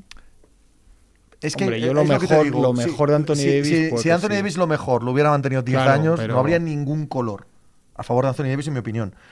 Eh, pero es que es, es que es un es una utopía, ¿sabes? Eh, no sé. O sea, el mantener ese prime me parece muy relevante a la hora de evaluar Sí, sí, quién total, eres y quién total. no eres, sí, sí, ¿sabes? Daniel Olme 8, ¿qué os pareció la decisión de Pau de ir a Chicago en vez de OKC? Apostó por Rose y le salió mal, ¿no? Fue dos veces All-Star y pegó un repunte en su carrera tremendo. Él juega muy bien en Chicago. Si le sale mal de competir, Sí, sí. no sabemos cómo le ha salido en otro lado, pero él le gustaba mucho más la ciudad, le gustó el proyecto. Deportivamente, él, pues eso, le repuntó muchísimo tras su mal final en los Lakers, todo el tema de Anthony, etcétera.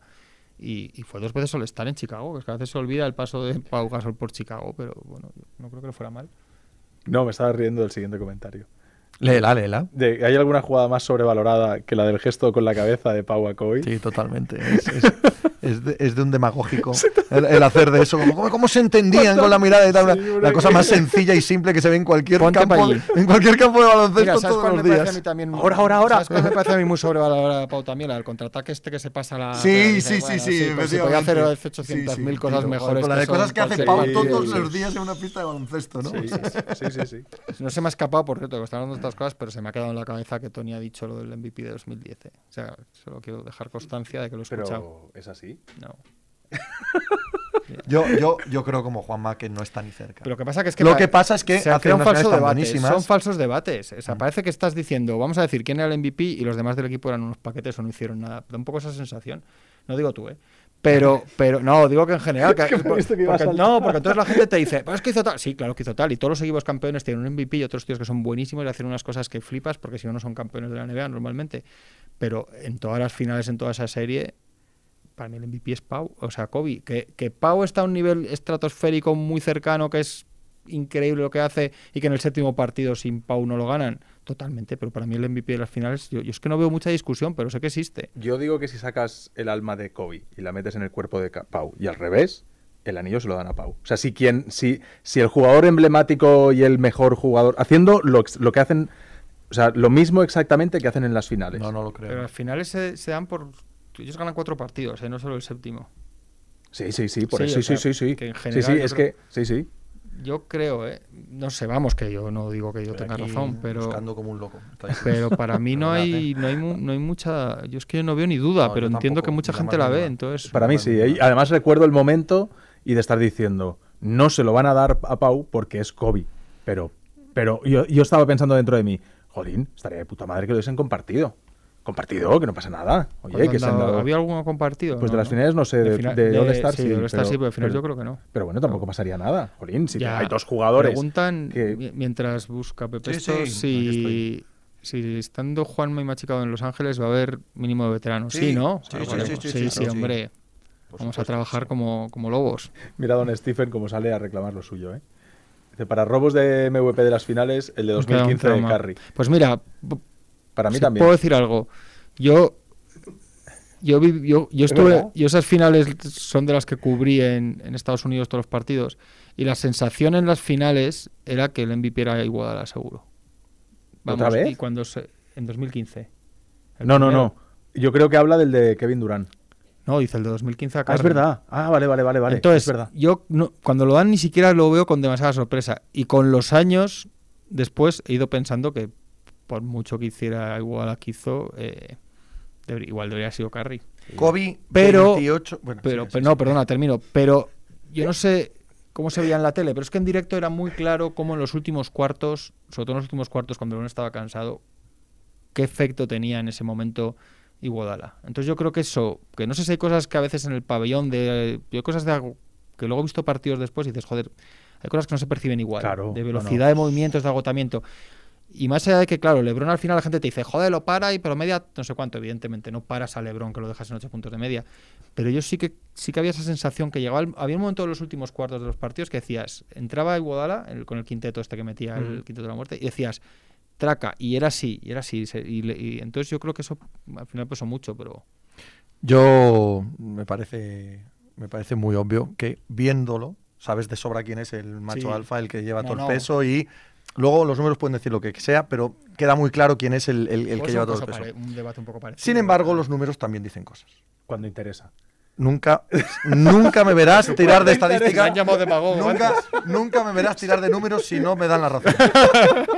Me ha pasado incontables veces en mi vida de ir a buscar números y decir, para, cállate, vuelve, no hables de vuelve, estadística. vuelve para atrás. Tú habla de, habla de sensaciones. El- el ATL, habla de sensaciones. ¿vale? Pero quiero dejar claro antes de los números que sigue siendo verdad. Sí. Que yo veo esas finales y sé de sobra quién es el mejor. Sé de sobra quién es el que lleva todo el peso y tal, que es Kobe, sin ninguna duda. Claro. Vale, pues bien, además los números, Kobe mete 28,6 puntos por noche. Sí, Y Pau 18. sí. Joder, o sea, ¿cómo- o sea, ¿habrá habido algún MVP de unas finales en las que un tío mete 10 puntos menos que otro de su equipo? Eh, Iguadala. Bueno, no sé, no sé- no sé cuáles fueron los números. Iguodala, Iguodala me parece un timo, un absoluto y total timo. O sea, decir que Iguodala es el MVP de las finales, bueno, me parece un timo cojonudo. Mira, Pero es que yo- luego da más asistencias que Pau. El de Kobe da 2010 más asistencias el que de- Pau. El de 2018. Kobe, asistencias. Yo vi el partido. Y coge tres y- rebotes y no- menos. No me lo he vuelto a poner, ¿eh? igual me, vu- me vuelvo a poner las finales ahora no y sé. tengo otra sensación. No sé. Yo recuerdo en aquel momento de decir, Y vuelvo con lo de Iguodala. A Iguodala no me hace falta mirar ningún número. Es una estafa colosal. Si es que a alguien le interesan los MVPs y esto vale para algo, es una ridiculez de- colosal. De, la, de la marca de zapatillas, que si, que si Curry fuese Nike, probablemente tendría un par de finales de MVP. Pero yo sí que recuerdo allí, o sea, más allá en lo deportivo, sí recuerdo que había mucho, que estaba muy en, en el, eso, en el ambiente. Yo por eso con los años he dicho, pues sí, es que tenía que ser hombre, y, que- hablan de, y hablan de 2018 y yo creo que están a la par casi Curry y Kevin Durant. En, Sí. en 2017 no, Pero en 2018 sí. Yo creo que no, deberían tener tanto miedo a darlo compartido. Jolín, hay veces que, que hay un tío mucho más constante de compartido. 30 puntos y hay otro que hace 40-20, 40-20, 40-20. Son 30. Por eso. ¿qué Claro, entonces, no son 16. o sea, si es el caso, si hay dos que acaban con 30 puntos Mira, cada uno me- y tal, mira, igual bien, este vale. verano las vuelvo a ver, Pepe. No, no, dos para ti. Es- esas seguro, seguro que yo no las veré nunca más. Paula Nertri, buenas tardes. Me encantaría echar unas cañas con vosotros por lo de cebolletas. Bueno, pues mm, llama a estos dos que yo no. eh, Me llaman cebolleta, yo paso, ¿sabes? No, Así de entrada. Eh, Iggy mete 16 y Carri Hubiese en 26. Planeta le eh. hubiese dicho otra cosa. Oh. Uh, de chulo. de No, chulo. hombre, para Paula Nertri es... Ah, es colega. ¿No? Sí. Habitual. Dice Paula Nertri, P viejas, y sé, sé por dónde va, sé por dónde va. Prefiero lo de cebolleta. Eh, Mateus, Steven Blake es el mayor ídolo de Juanma. No. No, pero Estamos resolviendo muchas ¿eh? dudas hoy. Está está- muy categórico. pero- Es un Q&A, ¿no? Un preguntas y respuestas. qué malo era Steven Blake. Sí. Ostras. Lo hemos sufrido algunos. Sí. Mm. Y además poco, poco malo y poco agradable a la vista. Sí, porque tiraba con esa mecánica tan Sí, rara, es de verdad. ¿verdad? Sí, Eh, tan- sí, sí. Vamos poniendo punto y final, ¿qué nos queda? Que no, no sé. 25... ¿Hay algún símil de la 25 XFL minutos? No, con cinco algo minutos. relacionado con la NBA? Joder, te lo estás, te lo estás pasando bien, eh, Si Tony. hace media hora Se lo que- está pasando bien el tío. casi ¿Qué se- le pasa? ¿Qué ha dicho? se desmaya. Ha dicho 25 minutos como diciendo, a mí no me tengáis 25 No, minutos pero aquí. si Digo, hace pues, media hora Perdónanos. quedaban 31. ¿Sabes? Lo ha hecho con asco, que son, dicho que son ni 25. minutos. Vale, vale. Cuidado, 25 minutos. calma, calma. Estáis alborotados. Hay- Estoy estupendo. Estáis ¿Hay alborotados. algún símil de la XFL con algo relacionado con la NBA? No. no. XFL, la G-League, quizás. No sé, algo similar, ¿no? Porque tampoco hay una relación tan directa. que La Liga de Puerto Rico, de baloncesto. La Liga de Filipinas. podría ser, podría ser un símil adecuado con la XFL, ¿no? Sí, ¿no?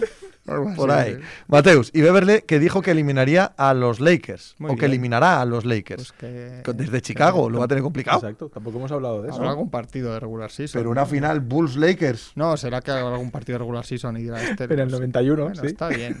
De acuerdo, mira, esa sí la volvería a ver. Eso sí. Yo se la he visto, ¿lo ves? Esa es de las hay- poquitas cosas que, que he vuelto a ver. MVP para Ars Grant, ¿no? Porque aportaba, porque eh, sumaba, el hombre daba Bueno, cosas, sí, ¿no? el o- el otro no tuvo unas malas si hubiéramos finales, ¿eh? trasplantado ¿Qué- no me has dicho el el porcentaje. espíritu de ¿Qué Michael porcentaje? Jordan. ¿Qué porcentaje? Por ¿Cómo voy a mirar el porcentaje de Kobe Bryant si yo dejé escrito en este periódico Sí, no. que nunca jamás ha fallado un tiro? 28 que tiene un 100% de acierto en todos 28 los tiros. Esas finales no. ¿eh? 28 contra una defensa histórica, legendaria, Oh, mamá. Que es la de Thibodeau con dos Rivers de los Celtics. Y yo, yo soy muy de pensar que cuando ganas unas finales, un tío que mete 28 puntos, generalmente si tú has ganado cuatro partidos de 7 y hay un tío que lo haga como lo haga, ha metido tantos puntos, no es para mirar tantos Ah, porcentajes, estamos dando pienso. vueltas en círculos, de verdad. Sí. O sea, Que es sí, obvio no. que Kobe Bryant es. No, para, para mí, para mí esas finales no es obvio que se le mueve. No es obvio. Yo creo que hay debate. Yo no tampoco. Al- ¿Alguna o sea, vez yo en no tu estoy vida- diciendo. Yo no ¿Alguna vez en tu- en, en tu vida en general, eh? Sí. Eh, en unas series, ¿has visto que alguien meta 10 puntos más que otro y te parezca mejor jugador? En esas series en concreto, no en toda su carrera ni nada, pero No. un tío que ha metido de media 10 puntos por noche más que otro. No tengo los datos en la cabeza. Es probable que no. Bueno, no sé esas de Kevin Durant y Curry cuántos puntos de diferencia hay. 10 no. No, diez no. Bueno, pero si no hay 10 y hay 6, por, 10 valen y 6 no. Es decir, Son más. sí, pero. 4 más Sí. por noche. Sí. Claro. y eso es la diferencia clara. No, no, me parece clarísima. O sea, en un equipo como aquellos Lakers, en el que todo el juego pasaba por Kobe, en el que, como dice él, mete casi 30 puntos por noche, una defensa, aquellos partidos acababan 88-90, ¿eh? no acababan 130-140. Ah, Es que es claro, es que no, no voy a sacar yo aquí los datos. Has sacado No, los datos que te ha interesado. Si me dan igual. No, si me no, da- pero me igual Pau está- ha hecho digo- 20-10. O sea, No, ha hecho 18. ¿Y rebotes? 11. Ya. Que, que, hombre, es Y a que, lo es mejor- que son extraordinarias. extraordinarias, claro. Extraordinarias. Pero no Kobe. No Kobe. O sea, no. O sea, ni de lejos.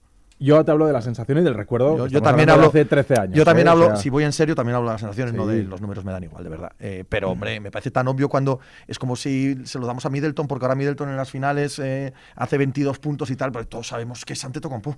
En cualquier caso, no ganan, si no es Antetokounmpo el mejor, no ganan las- el anillo, ¿no? Eh, no sé, pero bueno, bien, vale. No, tampoco me interesan nada estos premios, no sé para qué lo discuto. Dárselo a quien queráis. Si a mí en el fondo me da igual. No se lo dieron una vez a Iguodala, habéis dicho, pues ya Sí, está, pues venga, eso. para arriba con ello. Y a Jerry West perdiendo unas finales. Aquellas no las vi, igual mereció el hombre. Sí, no, hombre, finales pa- perdidas. Para que se lo den, imagínate. Puede Bueno, ser, las puede ser. únicas, Promedia 30 y muchos, y sobre todo hace dos partidos al principio de 50 y tantos y 40 y muchos puntos. Imagínate. y entonces Bill Russell, que es entrenador jugador, cambia la defensa y, y empiezan a remontar. Dice Rubio, el señor mayor tiene razón, vosotros decidís cuál. Eso es verdad. Somos muy poco transversales. ¿eh? Somos, una- somos un grupo de viejas bastante serio. Hombre, veterano. Sí, sí, Salva Win. Lo de Pau queda mucho esa sensación por el séptimo partido. Increíble el séptimo partido. Tremendo séptimo partido. Bueno, pero, pero si está la cosa medio cerca, o estás relativamente cerca y te marcas un séptimo partido Sí. absolutamente decisivo, Sí, sí. también se ha de tener en cuenta. ¿Y cómo fue el de Kobe en el séptimo partido? Muy malo, pero él acaba haciendo cosas, coge 15 Claro. rebotes. Es decir, que en esa pelea. Es que antes de que Pau Gasol sea tan importante, que para mí es más en la segunda parte, hay muchos tramos de dos par- más de medio partido que el que aguanta a los Lakers es Ron Artest.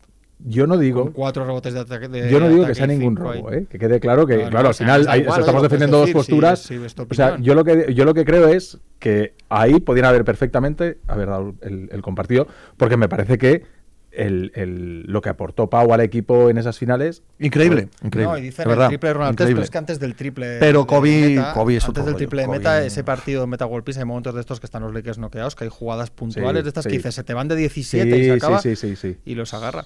Yo lo que creo es que lo que hace daño es el debate maniqueo este que os decía, que parece que si dices que no ha sido el Eso otro, ha hecho una mierda de correcto, final. eso No, es, no, eso no es. estás hablando de, de los dos mejores de un equipo campeón. Eso es, No, claro, correcto, Y que lo total. que esperas de Kobe es eh, eso, que sea un dominio absoluto de cabo a rabo, que te meta 58 todas las noches. O sea, que en cuanto no está eso y aparece otro que sí que está ahí. Pero Kobe además defendía como un perro, o sea, Que sí, Kobe no era... que- bueno, pues no pero- vamos a decir eso ahora. Pero no hagas tampoco. tú ahora el, el- el debate al revés. No, claro, Claro, o sea, yo no estoy diciendo que Kobe sea malo ni nada parecido. Javico, Pepe debatiendo por un MP de finales de 2010. ¿Te pasa algo? Pues que me han, me han llevado al pozo. Me he dejado arrastrar una vez más al, al- al pozo. Eh, vale, aquí lo dejamos, ¿os parece? Ha sido un enorme placer charlar con vosotros casi todo el rato. Vamos a hablar un poco más de los Lakers. ahora estábamos un- ¿Tomamos algo? Hablando de los Lakers. de los Cuéntame Lakers. algo de- del eh, Tengo documental. cosas, eh, para contar. ¿Que no se han contado hoy? Hay que hacer... Sí, se me ha quedado... Se te han quedado cosas en el tintero. Hagamos esto una tradición anual. Cuando vengáis a Denia, que venís en abril. En abril, el mes que viene, según el tú. Bueno, según yo, ¿no? Según vosotros que vais dicho-. Yo voy a no, estar. El chiste es que dijiste el mes que viene y luego Sí, dijiste abril. exacto. No, no cuadran los dos datos.